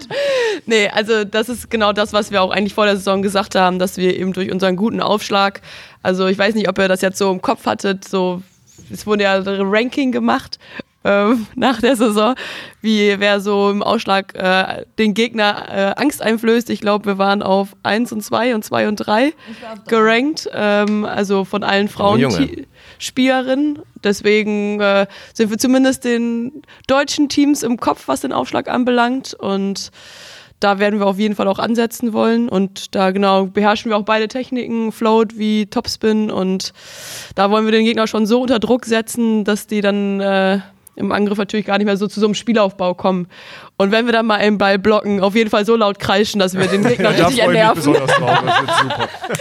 Das, das haben wir auch schon bei äh, Kims äh, Freund gemacht, der einmal mittrainiert hat. Ich habe ihn einmal geblockt und danach haben wir die ganze Halle zusammen geschrien. Ja, und äh, ja, ich habe ja, auch noch ein Eis vom Trainer bekommen. Also war ein schöner Tag. Also die Chemie stimmt. So viel, äh, also das die beiden man, sich einig. Ja. Nee, wird sehr, sehr spannend. Also wirklich krachende Sprungaufschläge von Kim Behrens und Sinja Tillmann in der neuen Saison. Wir freuen uns sehr drauf. Aber ich glaube, um nochmal mal ein bisschen den Bogen zur World Tour jetzt zu spannen, es gibt ja auch nicht nur absolute Angriffsmaschinen auf der World Tour. Also ich glaube, selbst in der absoluten Spitze, wenn wir jetzt mal das kanadische Nationalteam sehen mit einer wie, wie groß ist sie nochmal? 1,98 Pavan und aber daneben Gefühlte steht halt auch eine, ja, ja. eine, gewisse Melissa Humana Paredes, die ja auch mit einer Körpergröße von, weiß ich nicht, 1,78, 1,76 vielleicht, wenn es hochkommt, ja, also wirklich auch recht klein.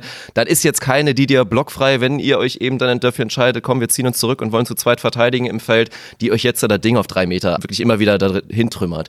Von daher sind das Punkte, die, glaube ich, funktionieren können. Und das war auch in Episode 2 bei uns so ein bisschen ein großes Thema. Wir wollen da keinem zu nahe treten, aber Fakt ist ja, das Blockniveau bei den Damen ist nur bei ganz wenigen wirklich so hoch dass du wirklich diese angsteinflößenden, dominanten Blocker hast, wie das jetzt eine Kira war, wie es vielleicht so eine Pavan ist oder wie vielleicht auch ein, zwei Brasilianerinnen es mit Sicherheit gibt auf der Tour. Aber wir reden davon, wenn ich da zwei Hände voll bekomme, dann würde ich mich wundern, ganz ehrlich. Und von daher ist das ein Punkt, der da für euch sprechen könnte. Ja, im letzten Jahr auf dem Drei-Sterne-Turnier ähm, haben Sarah und Schneider und ich uns zum Beispiel auch schon abgewechselt. Also da haben wir auch beide beides gemacht und ja, sind immerhin Zweiter geworden. Also ja, was heißt immerhin, ne? Also zweiter auch im Drei-Sterne zu nehmen, ist, ist, ein riesiges Brett, da muss man sich nicht so. Ja, genau. Und da haben wir auch beide beides gemacht. Also das geht. Bei den Frauen ist das realistisch. Ich sehe das auch so und ich kann jetzt auch aus den ersten Trainingseindrücken äh, jetzt auch mal schildern, weil die Mädels haben äh, zufällig das, äh, ein ähnliches Trainerteam.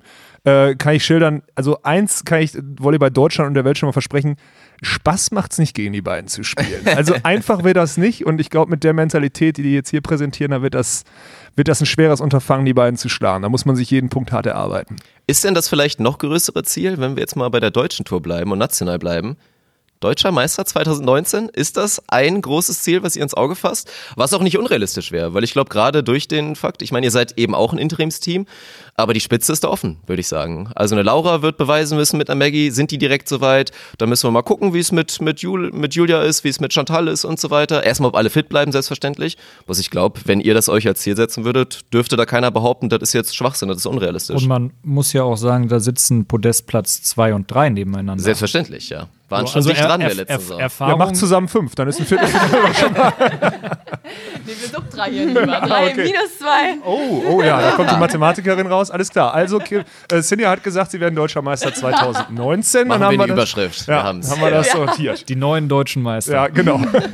Also ich, ich denke auf jeden Fall, dass das äh, insgesamt, ob jetzt auf internationaler Ebene oder auf nationaler Ebene, komplett interessant sein kann, was da die deutschen Teams machen in den ganzen neuen Konstellationen. Ob es jetzt eine, ob es jetzt die Fitness ist oder der körperliche Zustand, ob der hält, ob die äh, äh, Abstimmung zwischen den Teams funktioniert, die Harmonie. Bei Frauen ist es ja mehr oder weniger auch öfters so äh, bewiesen oder das Feedback selber von den Frauen, dass es da meistens äh, zwischenmenschlich auch ein bisschen besser klappen muss.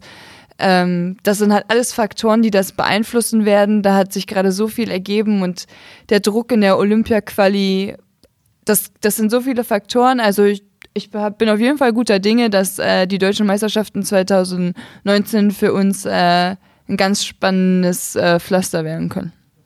Ja, das war, das war, das hat mir gefallen, die Aussage. Die lässt auf jeden Fall Interpretationsspielraum. Das ist schön.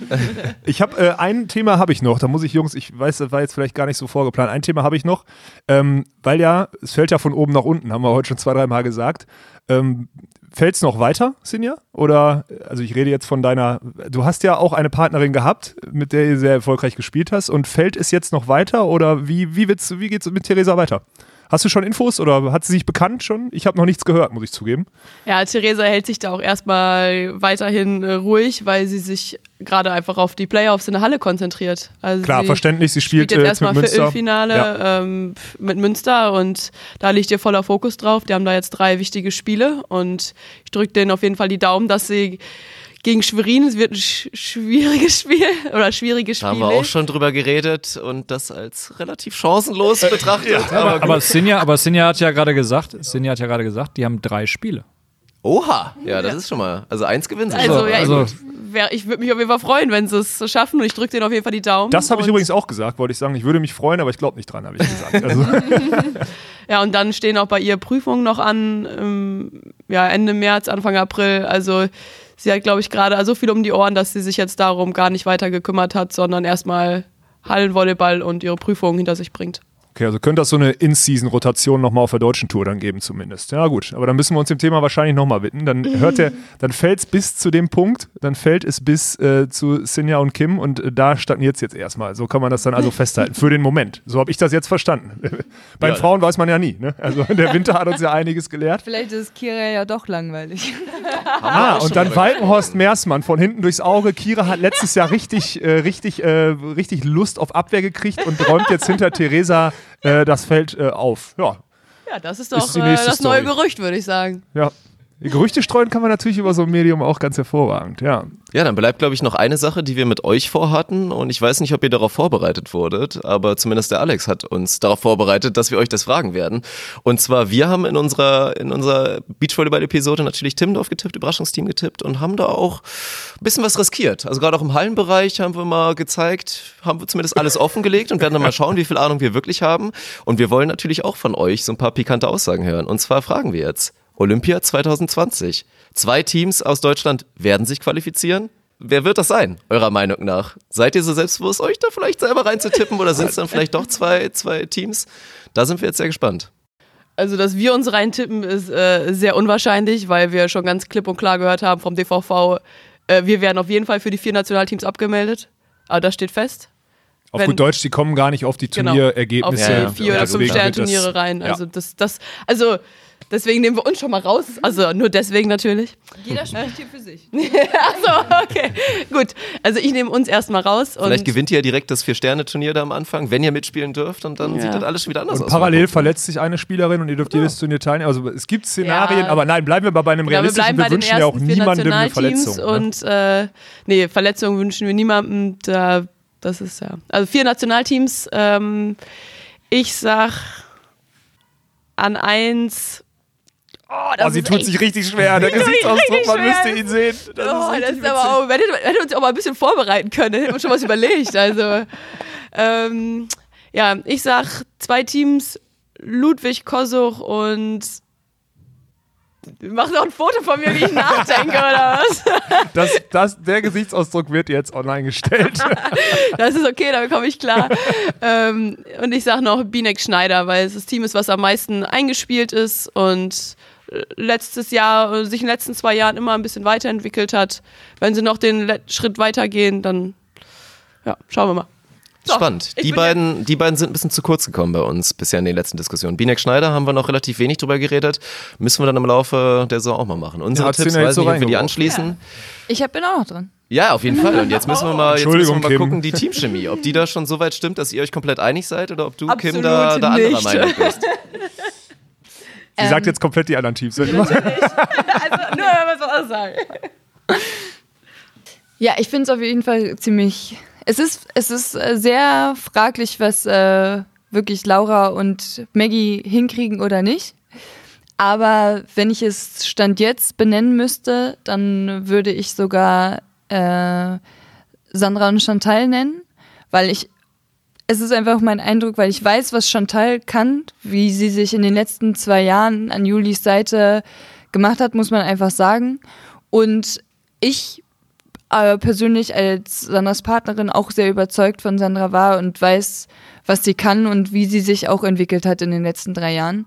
Und da steckt für mich einfach so viel Potenzial drin, dass ich glaube, dass das, ähm, dass die das schaffen, auch mit der Motivation und den, dieser Frische. Ähm, und ich würde sie noch einfach am meisten irgendwie gönnen. Also Sandra gönne ich es einfach, Chantal gönne ich es einfach auch. Und ähm, ja, auf der anderen Seite ist es schwierig. Wie gesagt, da, da bin ich auch äh, zwiegespalten zwischen Laura und Maggie und Binek Schneider. Ich, da kann ich mich jetzt nicht festlegen. Das liegt einfach noch. Ich habe Maggie seitdem noch nicht spielen sehen. Ob da Jürgen Wagner wirklich noch mal so ein bisschen was, äh, einen Zaubertrank hatte. Aber Zaubertrank, das ist ja überragend. Dann Laura, Laura und Maggie als die Gummibärenbande auf, der, auf der World Tour. Ja, interessante Tipps. Also ich, boah, das, das, da, können wir, da können wir länger drüber reden. Ich habe gehört, ihr trainiert gleich noch eine Runde, wenn ich das äh, richtig im Kopf habe. Deswegen ähm, würde ich euch, ich will nicht sagen entlassen, aber ich, äh, Gibt's noch einen Kaffee, bevor wir gleich trainieren? genau, trinkt noch einen Kaffee, bereitet euch auf das zweite Training vor, damit ihr auch äh, groß und stark werdet. Und äh, ich habe gesagt, die, die Streckbank habe ich schon bestellt. na gut, wenn die, wenn die rechtzeitig ankommt, dann könnt ihr vielleicht doch über Blockdominanz sprechen. Das müsst ihr, das müsst ihr selber wissen. Ich weiß nicht, äh, wie, wie ihr es fandet. Ich bin sehr, sehr dankbar, dass die Mädels sich hier die Zeit genommen haben. Das fand ich überragend an der Absolut. Stelle. Ja, wir hoffen, wir werden wieder eingeladen. Hat sehr viel Spaß gemacht. Danke. Wir werden Als dann, deutsche wir, Meisterin 2019 werdet ihr auf jeden Fall eingeladen. Das steht schon mal fest. Erstmal, Also, erstmal steht der Vier- Vier-Sterne-Sieg auf dem Plan. dann könnten wir auch nochmal drüber reden, definitiv. Also wir machen das ein bisschen leistungsbedingt, wir wollen euch ja auch motivieren, ne? So ist nicht. Und dann schauen wir mal. Also von meiner Seite auch herzlichen Dank. War, glaube ich, eine schöne Premiere für unsere ersten Gäste hier. Von daher, dann trainiert mal weiter. Tschüss, fleißig. Dankeschön. Macht's Viel gut. Spaß, neue drei. Viel Erfolg für die Saison natürlich erstmal. ciao. Ja, interessante Tipps, oder Jungs? Also ich bin da ein bisschen, ich finde es äh, total interessant. Äh, Jetzt müsst ihr aber auch rausgehen, nicht jetzt noch mithören. Jetzt wieder alles privat. so, jetzt können wir endlich drüber herziehen. Ja, also ein Team ist da ganz Gar klar nicht. ein bisschen unten angesiedelt worden von den beiden. Ob das jetzt persönliche Präferenz ist oder ob das wirklich die sportliche Einschätzung ist, die nächste Frage. Aber Carla Borger, Julia Sude, zumindest was die Meinung der beiden angeht, wird das nicht so laufen. Da müssen wir mal gucken. Wir sehen das, glaube ich, ein kleines bisschen anders. Ich weiß jetzt nicht, ob wir das schon direkt tippen wollen, aber es ist auf jeden Fall sehr spannend. ich bin da, also ich glaube, da sind ein paar persönliche Präferenzen dabei. Ich glaube auch, dass Juli aufgrund dieser Entscheidung, Chantal ist halt auch so ein Everybody's Darling, muss man ja sagen. Also die Frau, der kann man es auch nicht nicht gönnen, zu den Olympischen Spielen zu kommen. Da habe ich gerade auch schon gesagt. Ähm, ich, und Juli hat da schon jetzt eine Entscheidung getroffen, die halt gerade, glaube ich, bei den Frauen äh, diese Argumente, die, die wir vorhin genannt haben, gar nicht so gesehen werden. Vielleicht sehen sie auch Carlas Spielfähigkeit mittlerweile ein bisschen anders. Sie gucken der Carla öfter zu, das kann auch sein. Ähm, ich kenne Carla schon jetzt seit, seit zehn Jahren, seitdem ich damals am Olympiastützpunkt in Stuttgart, als ich das erste Mal so getan habe, als würde ich Leistungssport machen, mal neben mir trainieren durfte oder musste oder sollte, wie auch immer man das nennen soll. Ähm, da muss was kommen, da bin ich mir sicher. Ich muss auch zugeben, ich habe jetzt letztens, äh, auch wenn das jetzt, jetzt klingt das wieder ein bisschen, ja, ein bisschen hart vom Alex Walkenhorst, aber ich habe letztens auch ein Bild äh, auf den sozialen Kanälen gesehen und habe auch gesehen, Carla war auch schon mal besser in Shape. So. Hat den, hat den Winter, also ja, ich weiß, ihr guckt jetzt, guckt jetzt ziemlich, äh, ja, mein Gott, Alex, muss das sein? Aber sie war schon mal besser in Shape und ich glaube, wenn man mit ihr spricht, ich kenne Carla gut genug, die wird auch sagen, ja, war ich. Ähm, ich war über den Winter vielleicht ein bisschen faul, vielleicht hat auch die Situation mit Maggie. Man weiß ja auch nicht, wie sehr dieses Team auch überhaupt äh, noch gewillt war, zusammen zu spielen. Ich finde, das ist so eine Thematik, die geht in der ganzen Sache unter. Ähm, Fakt ist, sie waren, glaube ich, nicht so erfolgreich, wie sie sich das ausgemalt hatten. Ähm, durch diese Diskussion, sind wir Nationalteam, sind wir nicht Nationalteam, haben wir unser eigenes Ding, ist unser Umfeld gut, ist es nicht gut, wir trainieren in Spanien oft und einer wohnt in Italien, einer wohnt in Stuttgart und wir treffen uns zum Trainieren. Äh, ich, ich bin mir nicht sicher, ob da vielleicht so ein bisschen ja, so ein bisschen Gleichgültigkeit und mit Gleichgültigkeit äh, geht auch immer, ja, sagen wir mal, sportliche Motivation weg. Ne? Und ich glaube, das kann dann auch dazu führen, dass man physisch nicht auf dem Top-Level ist. Ich will dieses Thema, das heißt nicht, dass Carla mit ihren physischen Möglichkeiten nicht schnell wieder hinkommt. Ich sage nur, dass es schon mal besser war und wenn sie da jetzt wieder Gas gibt, dann mache ich mir keine Sorgen. Wenn nicht, ist das aber auch ein Zeichen dafür, dass es vielleicht sogar die Tendenz der Mädels, die Tipps vielleicht sogar die richtigen sind.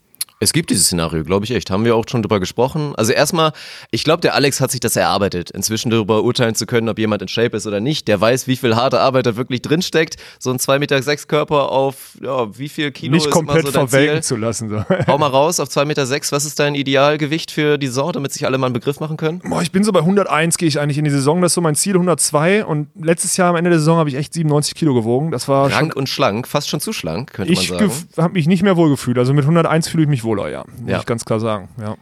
Ja, und da müssen wir mal gucken. Also erstmal fand ich auch nochmal schön zu sehen, was, was bei Kim anging, wirklich. Also die lügt definitiv nicht, dass die beiden gut auseinandergegangen sind, sie Nein, und ihre Ex-Partnerin Sander Ittlinger. Schön zu sehen, dass es auch mal so laufen kann. Und darüber wollen wir jetzt, glaube ich, auch nochmal ein bisschen die letzten 20, 30 Minuten sprechen, was ihr da so Erfahrungen auch mitgemacht habt. Weil selbst im Amateurbereich, ganz ehrlich, wenn man einen festen Beachpartner hat, und das hat man ja auch selbst, wenn man nur C-Turniere spielt, das ist oft der Fall, dass man sagt, komm, lass mal die Saison jetzt einfach zusammen daddeln, das ist einfach eine kleine Beziehung. Das ist einfach so, da gibt's viele, viele Parallelen und wenn das dann irgendwann zu Ende geht, sei es, weil jemand wegzieht oder einfach, keine Ahnung, der andere was mit der Freundin von dem anderen gemacht hat, ich, hab, ich weiß es nicht, oder es ist halt sogar sportliche Ziele und du hörst quasi durch die Blume gesagt, du bist mir nicht mehr gut genug, ich kann jemand finden, der besser ist, das ist das, was im Zweifel sogar am meisten schwer, schmerzt und da will ich euch eigentlich direkt mal fragen. Ich glaube, ihr habt beide Erfahrungen damit gemacht. Ich weiß nicht, ob jeder von euch schon mal klassisch gedumpt wurde und auf einmal gehört bekommen hat, nee, ich möchte nicht mehr mit dir spielen, aber plaudert doch mal ein bisschen aus dem Nähkästchen. Ja, also ich glaube, die Erfahrung haben wir, haben wir beide schon gesammelt, auch glaube ich in, äh, in, in beiden Richtungen, dass ähm, mal jemand gesagt hat, nein, mit dir möchte ich nicht weiterspielen oder ich möchte stattdessen mit jemand anderes lieber spielen. Es muss ja nicht, es muss ja nicht immer eine Negation sein, dass man sagt, du bist mir zu schlecht, ich suche mir jetzt jemand anderes, sondern äh, so wie Kim es vorhin ja halt auch ähm, erklärt hat, es bietet sich dem anderen einfach eine, eine größere Chance. Und ähm, dann ist sowas auch nachvollziehbar. Umgekehrt ähm, haben wir uns mit Sicherheit beide auch schon mal selber gegen einen bestehenden Partner entschieden und äh, dann zu einem neuen gewechselt. Ähm, in meinem Fall zum Beispiel war das letzte Saison der Fall. Ich habe äh, mit Benny Nibrich zwei Jahre zusammen gespielt, auch ähm, ziemlich erfolgreich. Ähm, wir haben zusammen beide unseren ersten, ersten Sieg überhaupt auf der deutschen Tour ähm, erreicht, waren im Ranking ordentlich ähm, gesetzt.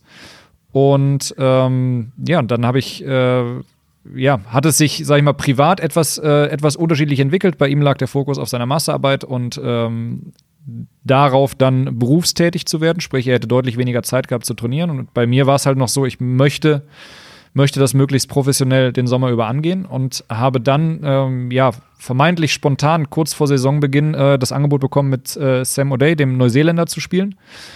Ähm, hab dann natürlich auch dann mit mir gerungen, Benny so kurz vor der Saison abzusagen. Ähm, der dann aber ähm, mir gegenüber auch geäußert hat, dass er da absolutes Verständnis für hat, weil wir sowieso nicht so sicher waren, passt das zusammen mit einem, der viel trainiert und Bock hat und einer, der eigentlich arbeiten muss, aber, aber noch ein bisschen Bock zu zocken hat. Die Antwort ähm, ist nein.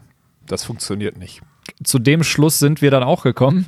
Und äh, dass es dann deutlich die bessere Variante war, dass ich mit Sam spiele. Nun äh, hat das das unglückliche Ende für mich genommen, dass Sam ähm, Mitte des Sommers wieder zurück nach Neuseeland musste. Das war nicht absehbar, nicht planbar, aber ähm, da in der Entscheidung vollkommen nachvollziehbar.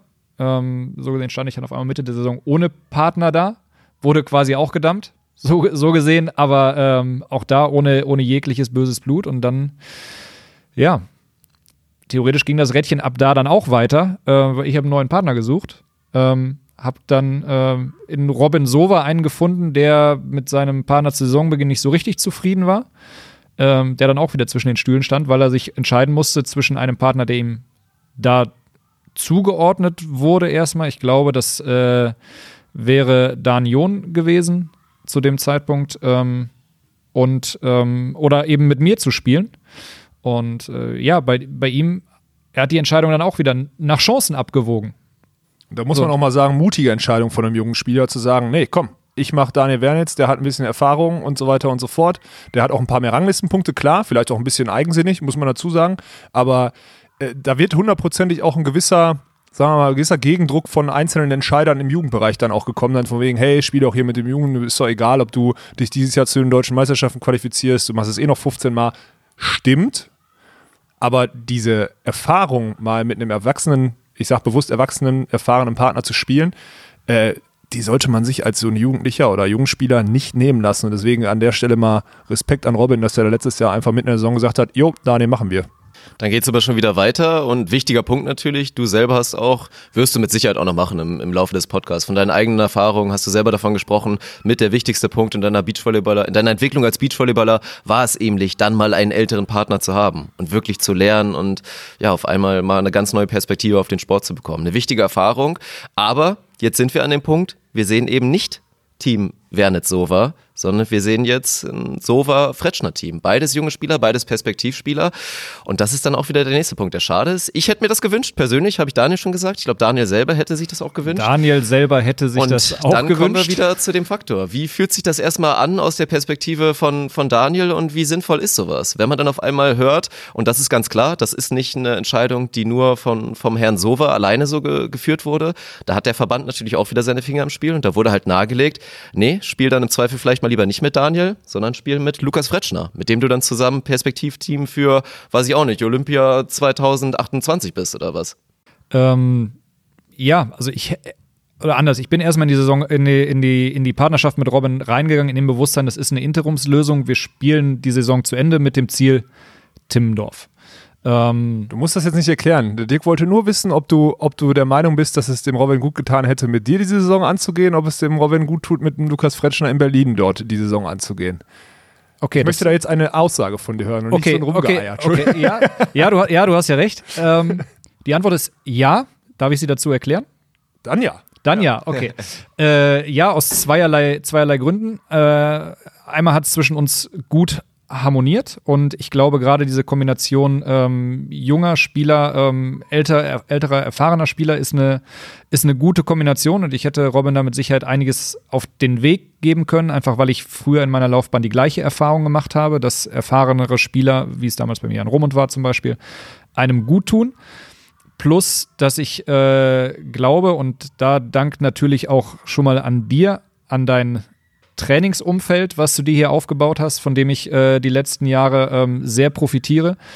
Und äh, ich halte dieses Trainingsumfeld für, für sehr, sehr gut und äh, es sucht meines Wissens, gut, ich kenne nicht die anderen Stützpunkte, ähm, aber es sucht seinesgleichen in Deutschland. Und ich glaube, dass Robin da gerade in seiner technischen Ausbildung, in der Grundausbildung Beachvolleyball, ähm, die er sich selber für die nächsten Jahre auf die Fahne geschrieben hat, dass er daran arbeiten möchte, ähm, dass er da hier sehr gut aufgehoben gewesen wäre.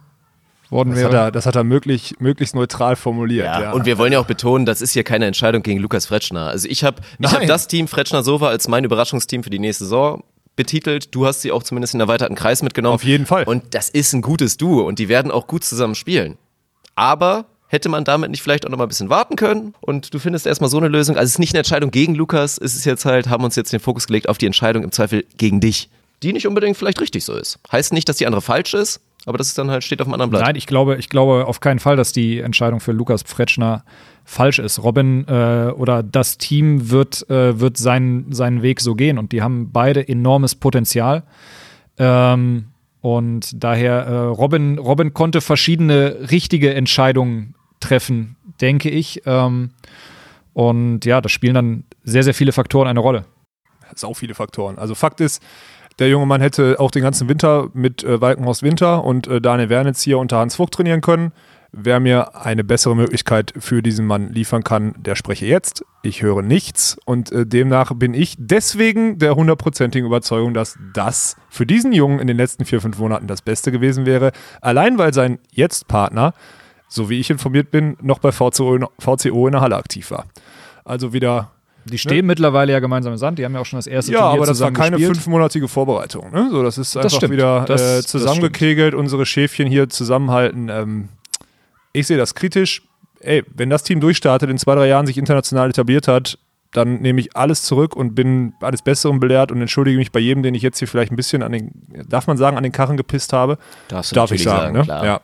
Aber Guck dir den gerade- Titel der Folge an. Du Ja, stimmt. sagen. Ja, gut, heute sind wir heute, heute ist Und das werden wir natürlich Fäkal-Episode. machen. Wir teasen immer wieder Episoden, weil uns auch live on air hier einfach zig einfallen, aber natürlich auch nochmal das Thema der Verband und ich glaube auch viele, die vielleicht nicht so tief drin sind, fragen sich auch so ein bisschen, was ist hier jetzt eigentlich gerade gemeint? Natürlich geht es darum, um den großen Olympiastützpunkt, um den Nationalmannschaftsstützpunkt in Hamburg, wo eigentlich jeder, der Ambition hat, hin muss.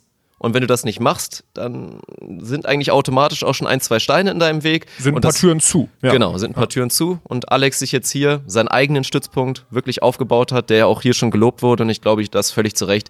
Aber das im Detail und was da wirklich alles für, für Abläufe vonstatten gehen, das Und werden wir nochmal von anders thematisieren. Und dann können wir der Sache eventuell auch auf den Grund gehen, warum deine Wortwahl war hin muss und nicht eigentlich, so wie man es sich eigentlich wünschen würde, hin will. Weil das ja das Sprungbrett sein soll auf die internationale Bühne.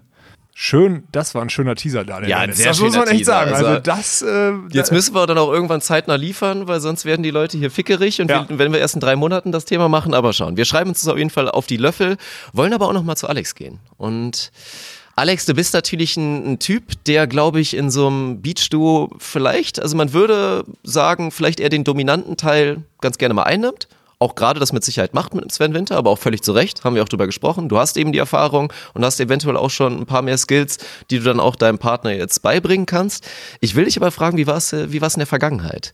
Wie war es mit den Partnern? Und ich glaube, wir wissen alle, also jeder, der deine Historie kennt, weiß, dass du auch da durchaus mal schwierige Situationen mit Partnern hattest, die vielleicht andere Hintergründe hätten. Aber wie läuft sowas? Und wie, wie fühlt man sich dabei und wie läuft sowas ab, wenn man sich eben von dem Partner trennt? Also was, was passiert da wirklich? Weil man, man sagt es immer so leicht, Julia Sude, boah, Ehebrecherin, aber da gehen ja Prozesse vor und das ist ja nicht leicht für sie. Und da ist viel, was man, glaube ich, nicht nachvollziehen kann, wenn man nicht mal selber schon mal in so einer Lage steckte. Also ich habe, boah, ich habe wirklich etliche Stories dahingehend erlebt. äh, Dass viele sagen ja auch, dass es meistens dann irgendwie an mir lag oder sonstiges. Ich bin kein einfacher Typ, das ist völlig richtig. Äh, hab da eine straighte Meinung und wer damit nicht klarkommt, der, der bricht daran dann oft auch weg, das stimmt. Ähm, ich habe die erste Entscheidung, die ich so in meiner Karriere äh, getroffen habe, war ja, ich hatte ja einen Mentor in Dennis Berken in der Saison 2007, 2008, ein Mann, der fünf Jahre älter war als ich, äh, der schon Erfahrung auf der deutschen Tour damals hatte, ich glaube Renault Beach Cups hießen die damals. Und hat so gedacht, hey Alex, äh, mit dir spiele ich und mache ich. Und ähm, habe mich da zwei Jahre echt rangezogen. Und dann 2008 äh, beziehungsweise Anfang 2009 haben sich dann auch unsere, so wie Daniel das vorhin, äh, so unsere Prioritäten so ein bisschen auseinandergeschoben. Er war dem Studium fertig und durfte dann oder musste, sollte, wollte, wie auch immer, in das Unternehmen des Vaters einkehren. Hat dann also unseren, unser Trainingspensum, was eh schon aus ein bis zweimal Grillen und Radler, muss man damals ja sagen dazu. Also, Nein, jetzt mal ungelogen. Wir haben damals wirklich uns ein, zwei Mal die Woche getroffen, aber auch nur, wenn Wetter gut war, haben anderthalb Stunden gespielt und dann haben wir oftmals einen Einweggrill angemacht und einen Radler getrunken. Also das war damals unser Trainingspensum. Ich bin da jetzt nicht stolz drauf. Ich bin glücklich, dass das irgendwie trotzdem gereicht hat, dass ich die Chance gekriegt habe, den Sport mal professionell zu machen. Ähm, ich glaube aber, dass ich trotz dieses Trainingspensums äh, Entwicklung gemacht habe, eben weil ich in so einer Trainingsgruppe mit älteren Leuten war. Und wir hatten damals keinen Trainer und sonstiges, sondern wir haben einfach nur auf möglichst, mit möglichst hohem Anspruch trainiert. Ähm, das, hat, das hat viel gebracht und 2009 ja, hatten wir uns dann irgendwie auseinander, ich will nicht sagen auseinandergelebt, aber die Ansprüche waren dann anders. Ich wollte einen Schritt weiter. Ich wollte nicht nur Deutsche Tour-Halbfinale spielen, ich konnte dann U21 WM spielen einem Jahr und so weiter und so fort. Ja, und dann ist immer mehr in den Job rein. Zum Teil kam es dann, dass wir ein, zwei Wochen gar nicht gespielt haben und dann äh, trainiert haben und hat man auch gemerkt, dass unsere Leistungsfähigkeit ein bisschen auseinanderging. Äh, ja, und dann hieß es mitten in der Saison Cut. Und dann so einen Mentor zu verlassen, den man eigentlich ganz ehrlich alles zu verdanken hat, weil wenn der nicht gewesen wäre, wäre ich nicht, hätte ich nicht die Chance bekommen, acht Jahre Leistungssport zu machen. Das war schon so der erste krasse Cut, an den sich jetzt kaum einer erinnern kann, muss man dazu sagen. Ist jetzt zehn Jahre her. Äh, die anderen Cuts, die man so kennt, sind ja eher so, ist so die Thematik Stefan Winschaff in 2015, als wir im Olympia-Ranking an, an Das wird an eine eigene waren. Episode werden. Auch da können wir wieder teasen. Ich glaube, der Grund, warum wir nicht Windschaff Walkenhorst 2016 bei den Olympischen Spielen gesehen haben, das müssen wir ein bisschen würdiger machen. Ja, da kann ich mein Rahmen- Buch mal vorlesen. Ja, das müssen Genau. wir. Ja. Ja. Aber es Wenn- gibt auf jeden Fall etliche Gründe, warum. Ich, mir wurde auch schon von Martin Lammens kurz vor einer Saison gesagt, ich schaffe es nicht äh, beruflich, bitte such dir jemand anders und habe dann in Thilo Backhaus damals noch einen, einen Partner gefunden. Da war ich auch sehr glücklich. Äh, bis hin zu, und diese Situation möchte ich mal ankreiden, äh, 2013 bin ich ja Vize-Deutscher Meister mit, äh, mit Lars Flüggen geworden. Wir hatten uns in der Saison zusammengetan und haben echt eine gute Halbsaison gespielt. Also fünfter Platz EM, fünfter Platz Grand Slam, zweiter Platz Open und so weiter, CV-Turniere gewonnen, deutscher Vizemeister geworden.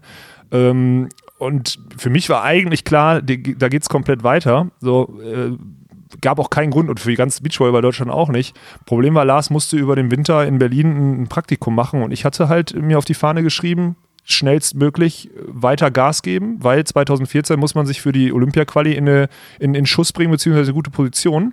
Und habe mich dann äh, auf das Angebot äh, von Andi Künkler mit Stefan Winscheif hier in NRW ein Nationalteam zu bilden, hat eingelassen und musste halt wirklich, und das war die schwerste Entscheidung meiner Karriere, muss ich ganz klar sagen, musste den Lars anrufen, auch jahrelang Freund gewesen, weil er auch aus derselben Region kommt, also ich kenne ihn Ewigkeiten, den dann zu sagen, hey, ich mache das mit Stefan, weil ich möchte gerne im Winter trainieren und du musst arbeiten und so weiter und so fort. Das war richtig, richtig, richtig, richtig heftig. Also da, da habe selbst ich lange drüber nachgedacht und mir tat das wirklich schwer. Mir fehlten auch wirklich die Worte am Telefon, weil ich habe, eigentlich hast du keine Argumente so. Wir waren gefühlt ungeschlagen. Und äh, dann jemanden da vor den Kopf zu stoßen und dann auch noch jemanden, den man lange kennt, bah, brutal. Aber Leistungssport ist halt, ist halt hart. Und am Ende muss man ja sagen, meine Entscheidung völlig für den Arsch, komplett falsch. Und deswegen habe ich auch mich im ja Nachhinein weh, glaube ich. Ja. brutal. Aber auf der anderen Seite freue ich mich einfach umso mehr. Also glaube gar nicht, was in mir vorgegangen ist, als am Böckermann Flüggen diesen Durchstart gemacht haben und sich dann noch für die Olympischen Spiele 2016 qualifiziert haben. Also mir, also wirklich, das hat so ein bisschen mein Gewissen beruhigt, muss ich ganz klar sagen. Ja, also das nur mal so, so grob. Ich könnte da jetzt stundenlang drüber Monolog halten, aber das wird den Rahmen für die heutige Episode, glaube ich, sprengen. Ja, ich denke auch schon die ganze Zeit drüber nach. Wirklich, der Alex mit, mit wie gesagt, meinem Lieblingsspieler auf der Tour, mit Lars Flücken, wäre wär ein schönes Duo gewesen. Und ich glaube, ihr hättet auch gutes Potenzial gehabt. Aber, so ist es nun mal. Müssen War ein Fehler, ein ganz klarer Thema. Fehler von mir. So stehe ich zu, man, ich habe mir Entscheidungen getroffen und gerade schwerwiegende Entscheidungen, man, irgendwann muss man einen Weg gehen, man schlägt den einen ein und man hat oft genug, glaube ich, im Leben, dann irgendwann guckt man zurück und sagt, verdammt nochmal, ey, das war die falsche Richtung. Und im Zweifel lernst du draus und ziehst die Parallele dann meinetwegen auch in zehn Jahren, wenn dein Fokus nicht mehr aktiv auf Beachvolleyball ist, aber dann vielleicht was anderes ist. Also das, das sollte ja immer so im Leben sein. Ansonsten glaube ich, muss man einfach auch noch mal erwähnen, was schade ist. Ich höre es jetzt immer wieder bei euren Stories, was halt wirklich scheiße und schade ist, ist, und das ist der große Punkt, den wir schon jetzt in beiden Episoden erwähnt haben, dass der Sport einfach noch so unprofessionell ist, dass man immer wieder hört, ja, dafür, da haben sich jetzt irgendwie die Ziele im Leben so ein bisschen verschoben. Der eine war halt vernünftiger und hat gesagt, nee, ich riskiere es jetzt nicht. Ich glaube nicht dran, Ja, dass ich mit dem Vernunft da Beachvolleyball mein Geld Wort, verdienen ja. kann, sondern ich möchte lieber studieren, vernünftigen Job machen, dann bin ich auf der sicheren Seite und nebenbei Beachvolleyball so gut es geht spielen. Und das ist ja etwas, das sagen viele auf der deutschen Tour. Das sagen auch viele, die in den Top 16 stehen und das ist halt schade. Und wenn so sich Teams, vielversprechende Teams dann irgendwie trennen müssen, sehr unbefriedigend für mich, von außen das so zu hören. Zwei, zwei Stichworte eigentlich. Eigentlich Vernunft ist das eine und Sicherheit. Ich weiß nicht, wer von euch beiden das gerade noch gesagt hat. Sicherheit ist eigentlich das andere Wort. Also ähm, man kann sich auch mit Beachvolleyball, glaube ich, ein vernünftiges, also parallel Beachvolleyball plus Arbeiten, Ausbildung und so weiter, ein vernünftiges Leben aufbauen. Ähm, die Frage ist, gibt dir dieses Leben die, äh, die nötige Sicherheit, die du vielleicht brauchst? Und da sind Mensch, Menschen ganz unterschiedlich gestrickt. Ähm, wenn ich meine Schwester angucke, die ist Beamtin. Und ich bin so, äh, so mehr oder weniger frei. Du weigerst dich seit Jahren erwachsen zu werden. Nenn mal das Kind mal beim Namen. hallo, hallo, hallo. Ja, und ich ähm, gucke einfach so von Jahr zu Jahr, wie es funktioniert. Ähm, und äh, ich kann absolut nicht klagen. Also ähm, ich bin berufstätig und spiele Beachvolleyball und habe Zeit, habe Freizeit. Ähm, aber das, das ist halt schwierig, sich ohne Sicherheiten ein, äh, ein Leben aufzubauen, was äh, äh ja, was dann auch ein bisschen Weitblick trotzdem noch hat. Und äh, ja, Vernunft und Sicherheit, äh, Schrägstrich Beachvolleyball. Ja, schließt es eigentlich aus. Ne? Das letzte Wort schließt die ersten beiden aus. Ähm, ich habe da mal einen Vortrag zugehalten, mal so im Netzwerktreff. Äh, Leistungssport oder überhaupt Beachvolleyballspieler, Traumjob oder bin ich einfach nur völlig bescheuert? Ich glaube, das könnte auch so eine, äh, so eine Episode sein, ja. die, man mal, die man mal eingehen könnte. Ne? Jungs, ich habe noch einen ganz wichtigen Punkt, der mir irgendwie hier äh, drin brennt von den Mädels vorhin. Ich muss den, ich muss den ansprechen. Ob, dir guckt mich schon wieder an, weil wir überziehen. Ich habe da, interessiert mich nicht. Ähm, die Mädels haben so, so, anklingen lassen, okay, man muss dazu sagen, die ersten vier, die vier Nationalteams der Frauen dürfen die Nation, internationalen Turniere spielen und das finde ich auch angemessen in dem Fall. Wir haben vier wirklich starke Teams und die sollten nicht noch mit dieser Bürde Candy vor einer Qualifikation, weil es sind nur drei Teams, die direkt im Hauptfeld sind. Das vierte Team ist in der Qualifikation und es gibt theoretisch die Möglichkeit, noch ein Country Quarter Spiel am Tag vor der Qualifikation zu machen. Team 4 gegen Team 5, das wäre dann äh, Behrens Tillmann, ich habe es richtig gesagt, Leute. Ähm, und, und, diese Bürde denen wegzunehmen und zu sagen, hey, den Tag, den schenken wir euch, weil es echt eine taffe Olympia-Quali ist mit viel Reisen und dann immer das Turnier einen Tag vorher anfangen zu müssen, das ist schon heftig. Das kann ich akzeptieren, das verstehe ich. Äh, jetzt habe ich aber gerade gehört, dass zum Beispiel bei dem Drei-Sterne-Turnier so ein Kürzinger Schneider anscheinend doch vor, also entgegen der Punktesetzungen, ja, äh, vor äh, Kim und Sinja gesetzt werden sollen und deswegen Kim und Sinja da nicht teil dran teilnehmen dürfen. Und das muss ich ehrlich sagen, das ist wieder so eine Sache. Ich dachte und hatte gehofft, dass wir es unserem neuen Sportdirektor dieses Thema endgültig ad acta gelegt haben.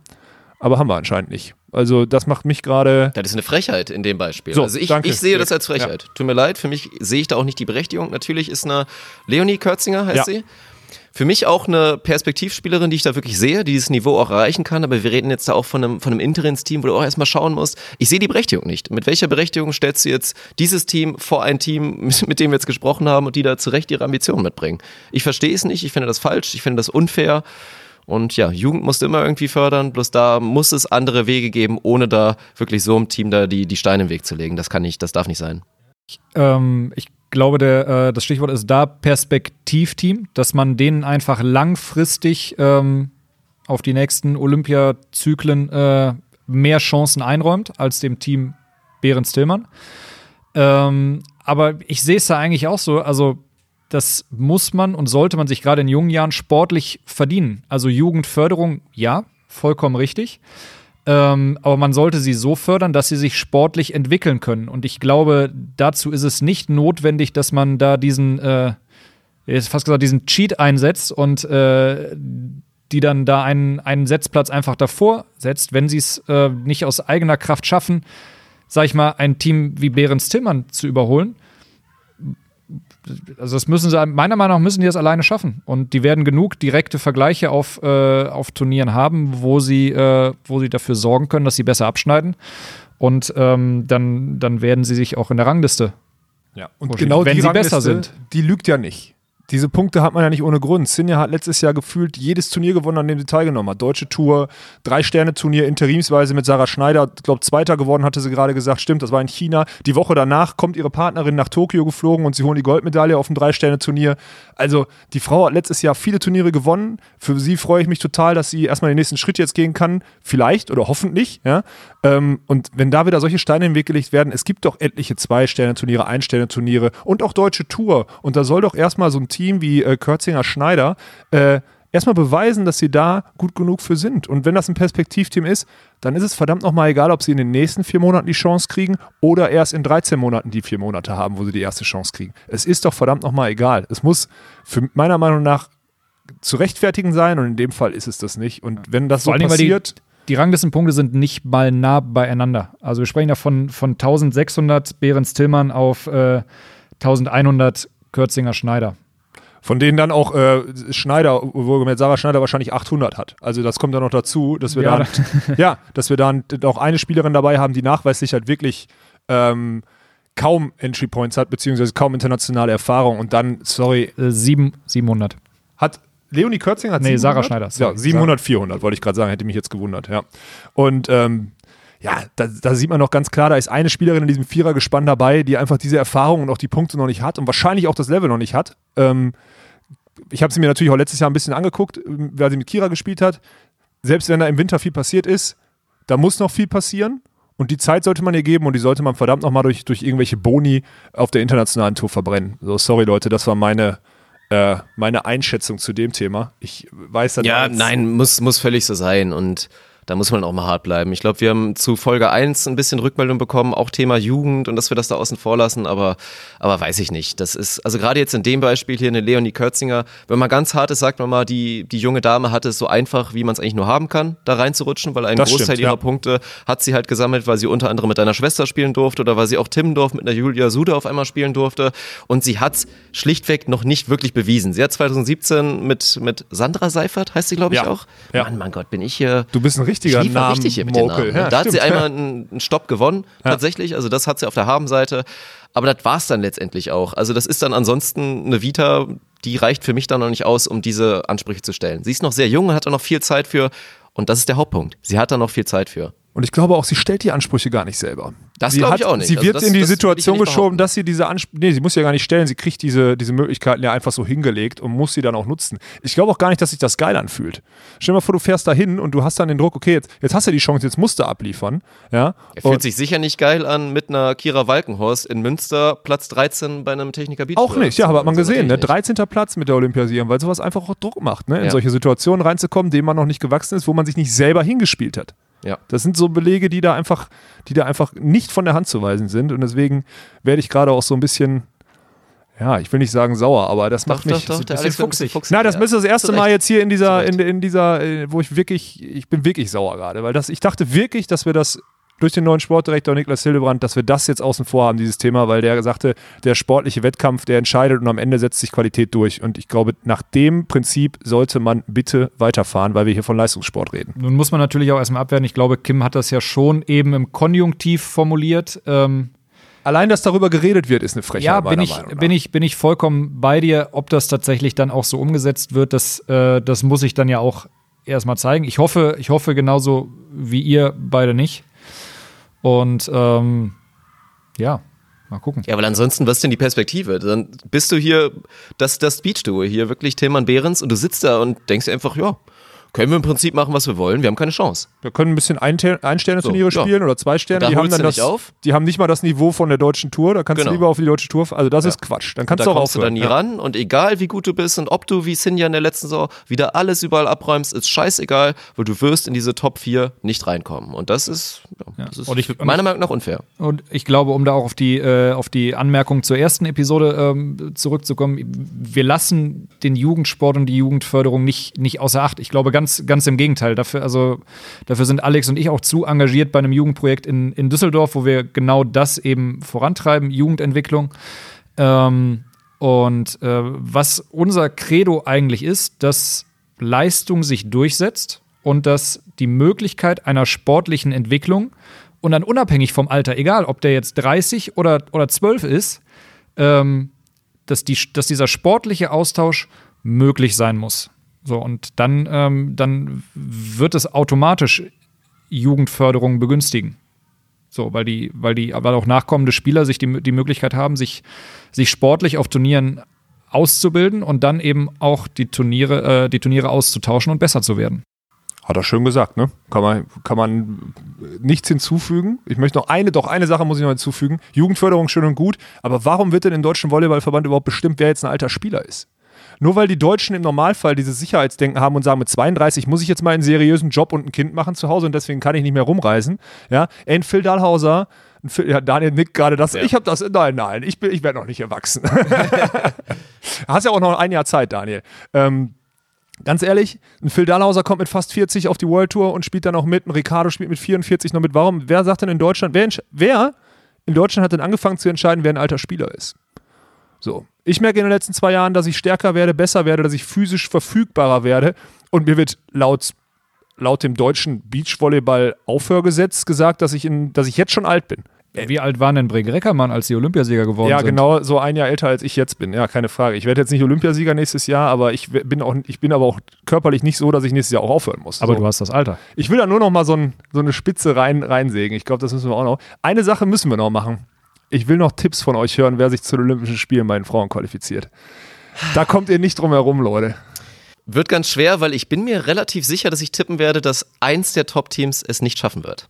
Also ich kann mir vorstellen, dass es ein Überraschungsteam gibt. Ich weiß aber nicht, auf wen ich da, da setzen sollte. Wenn ich da gegen Laura Ludwig setze, was vielleicht naheliegender ist, weil ich da halt mehr Risiko sehe. Also ich sehe da, wie gesagt, eine hohe Upside, aber auch einen geringen Floor, würde man jetzt dazu sagen, dass es da einfach in die Hose gehen könnte und es da vielleicht sogar reicht, dass sie komplett abrutschen. Wobei ich mir eigentlich auch nicht vorstellen kann, dass der Verband das irgendwie zulässt und im Zweifel noch irgendwelche Wege gefunden werden. Da haben wir ja noch gar nicht drüber geredet. Wer entscheidet überhaupt, wer da hinkommt und durch welche Turniere und durch welche Ergebnisse, aber lassen wir jetzt erstmal mal außen vor. Naja, also ich glaube, wir werden eine Laura da am Ende sehen. Irgendwie. Von daher muss ich mich da festlegen. Wie, was heißt denn irgendwie? Dass ähm, sie aufgrund von Unzufriedenheit äh, und einer wiedergenesenen Kira plötzlich nochmal das Ufer wechselt und den Antrag das, beim Deutschen. Das ist ja möglich. Was die Wahrscheinlichkeit noch höher macht, dass wir auf jeden Fall Laura da sehen. Und ja. im Zweifel sehen wir sie da erstmal mit, mit Maggie Kosuch oder wir sehen sie. Ja, nein. Gehen wir erstmal davon aus. Und das sage ich jetzt einfach. Das sage ich einfach und dann mache ich auch so ein bisschen den, den Tipp, der eigentlich gegen meine sportliche Analyse geht, weil ich sehe das Team sehr, sehr stark, Borgasude. Ich gehe aber jetzt einfach mal dagegen. Ich sage auch, dass Chantal Laboureur sich das mit einer Sandra Ittlinger zusammen erarbeitet. Dass eine Chantal beweisen wird, dass sie auch alleine bestehen kann und das nicht nur, weil sie eine sehr, sehr gute Blockspieler an ihrer Seite hat. Das ist das jetzt tatsächlich auch mein Tipp. Folge deiner ersten Entscheidung? Ähm, nicht, nicht deiner zweiten Entscheidung. Also ich, ähm, ich gehe quasi ganz klar den Weg, dass ich glaube, dass ähm, sag ich mal, die, die, sportliche, die sportliche Erfahrung das, was die Teams äh, und einzelne Spieler dort mitbringen, plus die, äh, ich nenne es mal, mögliche Endgeschwindigkeit, ähm, den Ausschlag geben werden, äh, sich jetzt äh, in der Zeit bis, äh, bis 2020 da äh, nach oben und in, in die qualifizierten Teams reinzuspielen. Deswegen sage ich ja Kosuch Ludwig und Borger Sude. Und ich gehe fast davon aus, dass Alex jetzt sagen wird, ja, das habe ich auch so. Ja, also mhm. das ist auch mein Tipp. Äh, wenn ich auch Walkenhorst Meersmann natürlich auch noch ganz hart am, am Gas sehe. Nein. Wollen wir die äh, Theresa mal nicht vergessen. Ja, genau. Nein. Ähm, ich bin da dabei. Äh, an der Stelle äh, hier Carla Arsch hochkriegen, zusammen die PS auf die Straße und dann äh, seid ihr mein Team. Wenn ihr mich enttäuscht, da das ganz schnell nicht mehr, dann werde ich das auch revidieren so. Also siehst, du, siehst, du, siehst, du, die dann auch vor Kosuch Ludwig? Wenn du jetzt gerade sagst, dann, dann, das, dann, dann, dann seid ihr mein Team. Also das, das ist ja, wir sind, das ist so diese, dieser X-Faktor Kosuch unter Jürgen Wagners Fittichen, das kann doch keiner beurteilen. Das kann nicht mal Jürgen beurteilen, glaube ich. Ich glaube, so, dafür müssen wir wirklich mal ein paar, paar Monate, paar Turniere abwarten, ja. bis wir da langsam eine Tendenz sehen. Weil ja. sonst ist diese Frage wirklich sehr, sehr schwer zu beantworten. Wir können eine Prognose machen, aber ganz ehrlich, würde ich mich nicht gut bei fühlen. Also erstmal die Tipps mit Bleistift aufschreiben. Besser wär's. Nee, ich habe mir die jetzt schon eintätowieren lassen. So. Also bei mir, wie immer, ich ziehe die Bet Win parallel. Ach, jetzt sage ich auch noch einen Wettanbieter. Das schneiden wir raus. Ich ziehe immer die ich ziehe immer die, wenn ich wetten würde, Parallele, was ich nicht mache, aber wenn ich Geld drauf setzen müsste, dann wäre auch mein realistischer Tipp tatsächlich Borgasude, das muss ich dazu sagen. Aber ich, ich mag einfach so einen Außenseiter-Tipp. So ich finde das immer schön, dann, da, ja. da mitzufiebern. Von daher ja, an der Stelle Laboureur Ittlinger und ihr seid euch einig und das ist doch schön. Und mit leichter Unähnlichkeit und teilweise Einigkeit können wir uns auch aus dieser Episode, glaube ich, verabschieden. Haben wieder ein bisschen, bisschen kürzer als die anderen, also da auch gerne immer mal Rückmeldung. Wir wollen jetzt nicht von jedem hören, ist immer zu lang, aber ihr könnt ja uns einfach mal schreiben. Nochmal, so, es gibt eine Pause, äh, genau. einen Pauseknopf. Wenn ihr jetzt sagt, so, boah, eine Stunde 10, Stunde 15, so wie wir es jetzt, glaube ich, gerade haben, oder sind es schon wieder eine Stunde, ach nee, wir sind schon wieder längst drüber. Ist schon wieder über, okay, ich wollte gerade sagen, alles. ich habe hab keine Stoppuhr, aber... Wie die davor, also von daher ja, die, die noch dabei sind und nicht schon zwischenzeitlich Stopp und dann vergessen haben, wieder anzudrücken, da zu denen sage ich herzlichen Dank für die Aufmerksamkeit. Auch an euch natürlich wieder vielen, vielen Dank und natürlich auch nochmal Danke, weil ich bin mir sicher, Sie werden sich im Nachhinein nochmal anhören. Vielen, vielen Dank an unsere beiden Gäste. Kim Behre und Sinja Tillmann habt ihr gut gemacht auf jeden Fall heute. Wie gesagt, eine schöne Premiere für unser Podcast-Projekt hier und dann werden wir auch in den nächsten Wochen hier mal wieder einen neuen Gast haben und da freuen wir uns drauf. Also von meiner Seite wie immer, vielen Dank an euch und macht's gut. Ja, danke ebenso. Danke an, an euch für die Runde. Danke an Kim und äh, Sinja. Und äh, ja, bis bald. Ohne Netz und sandigen Boden.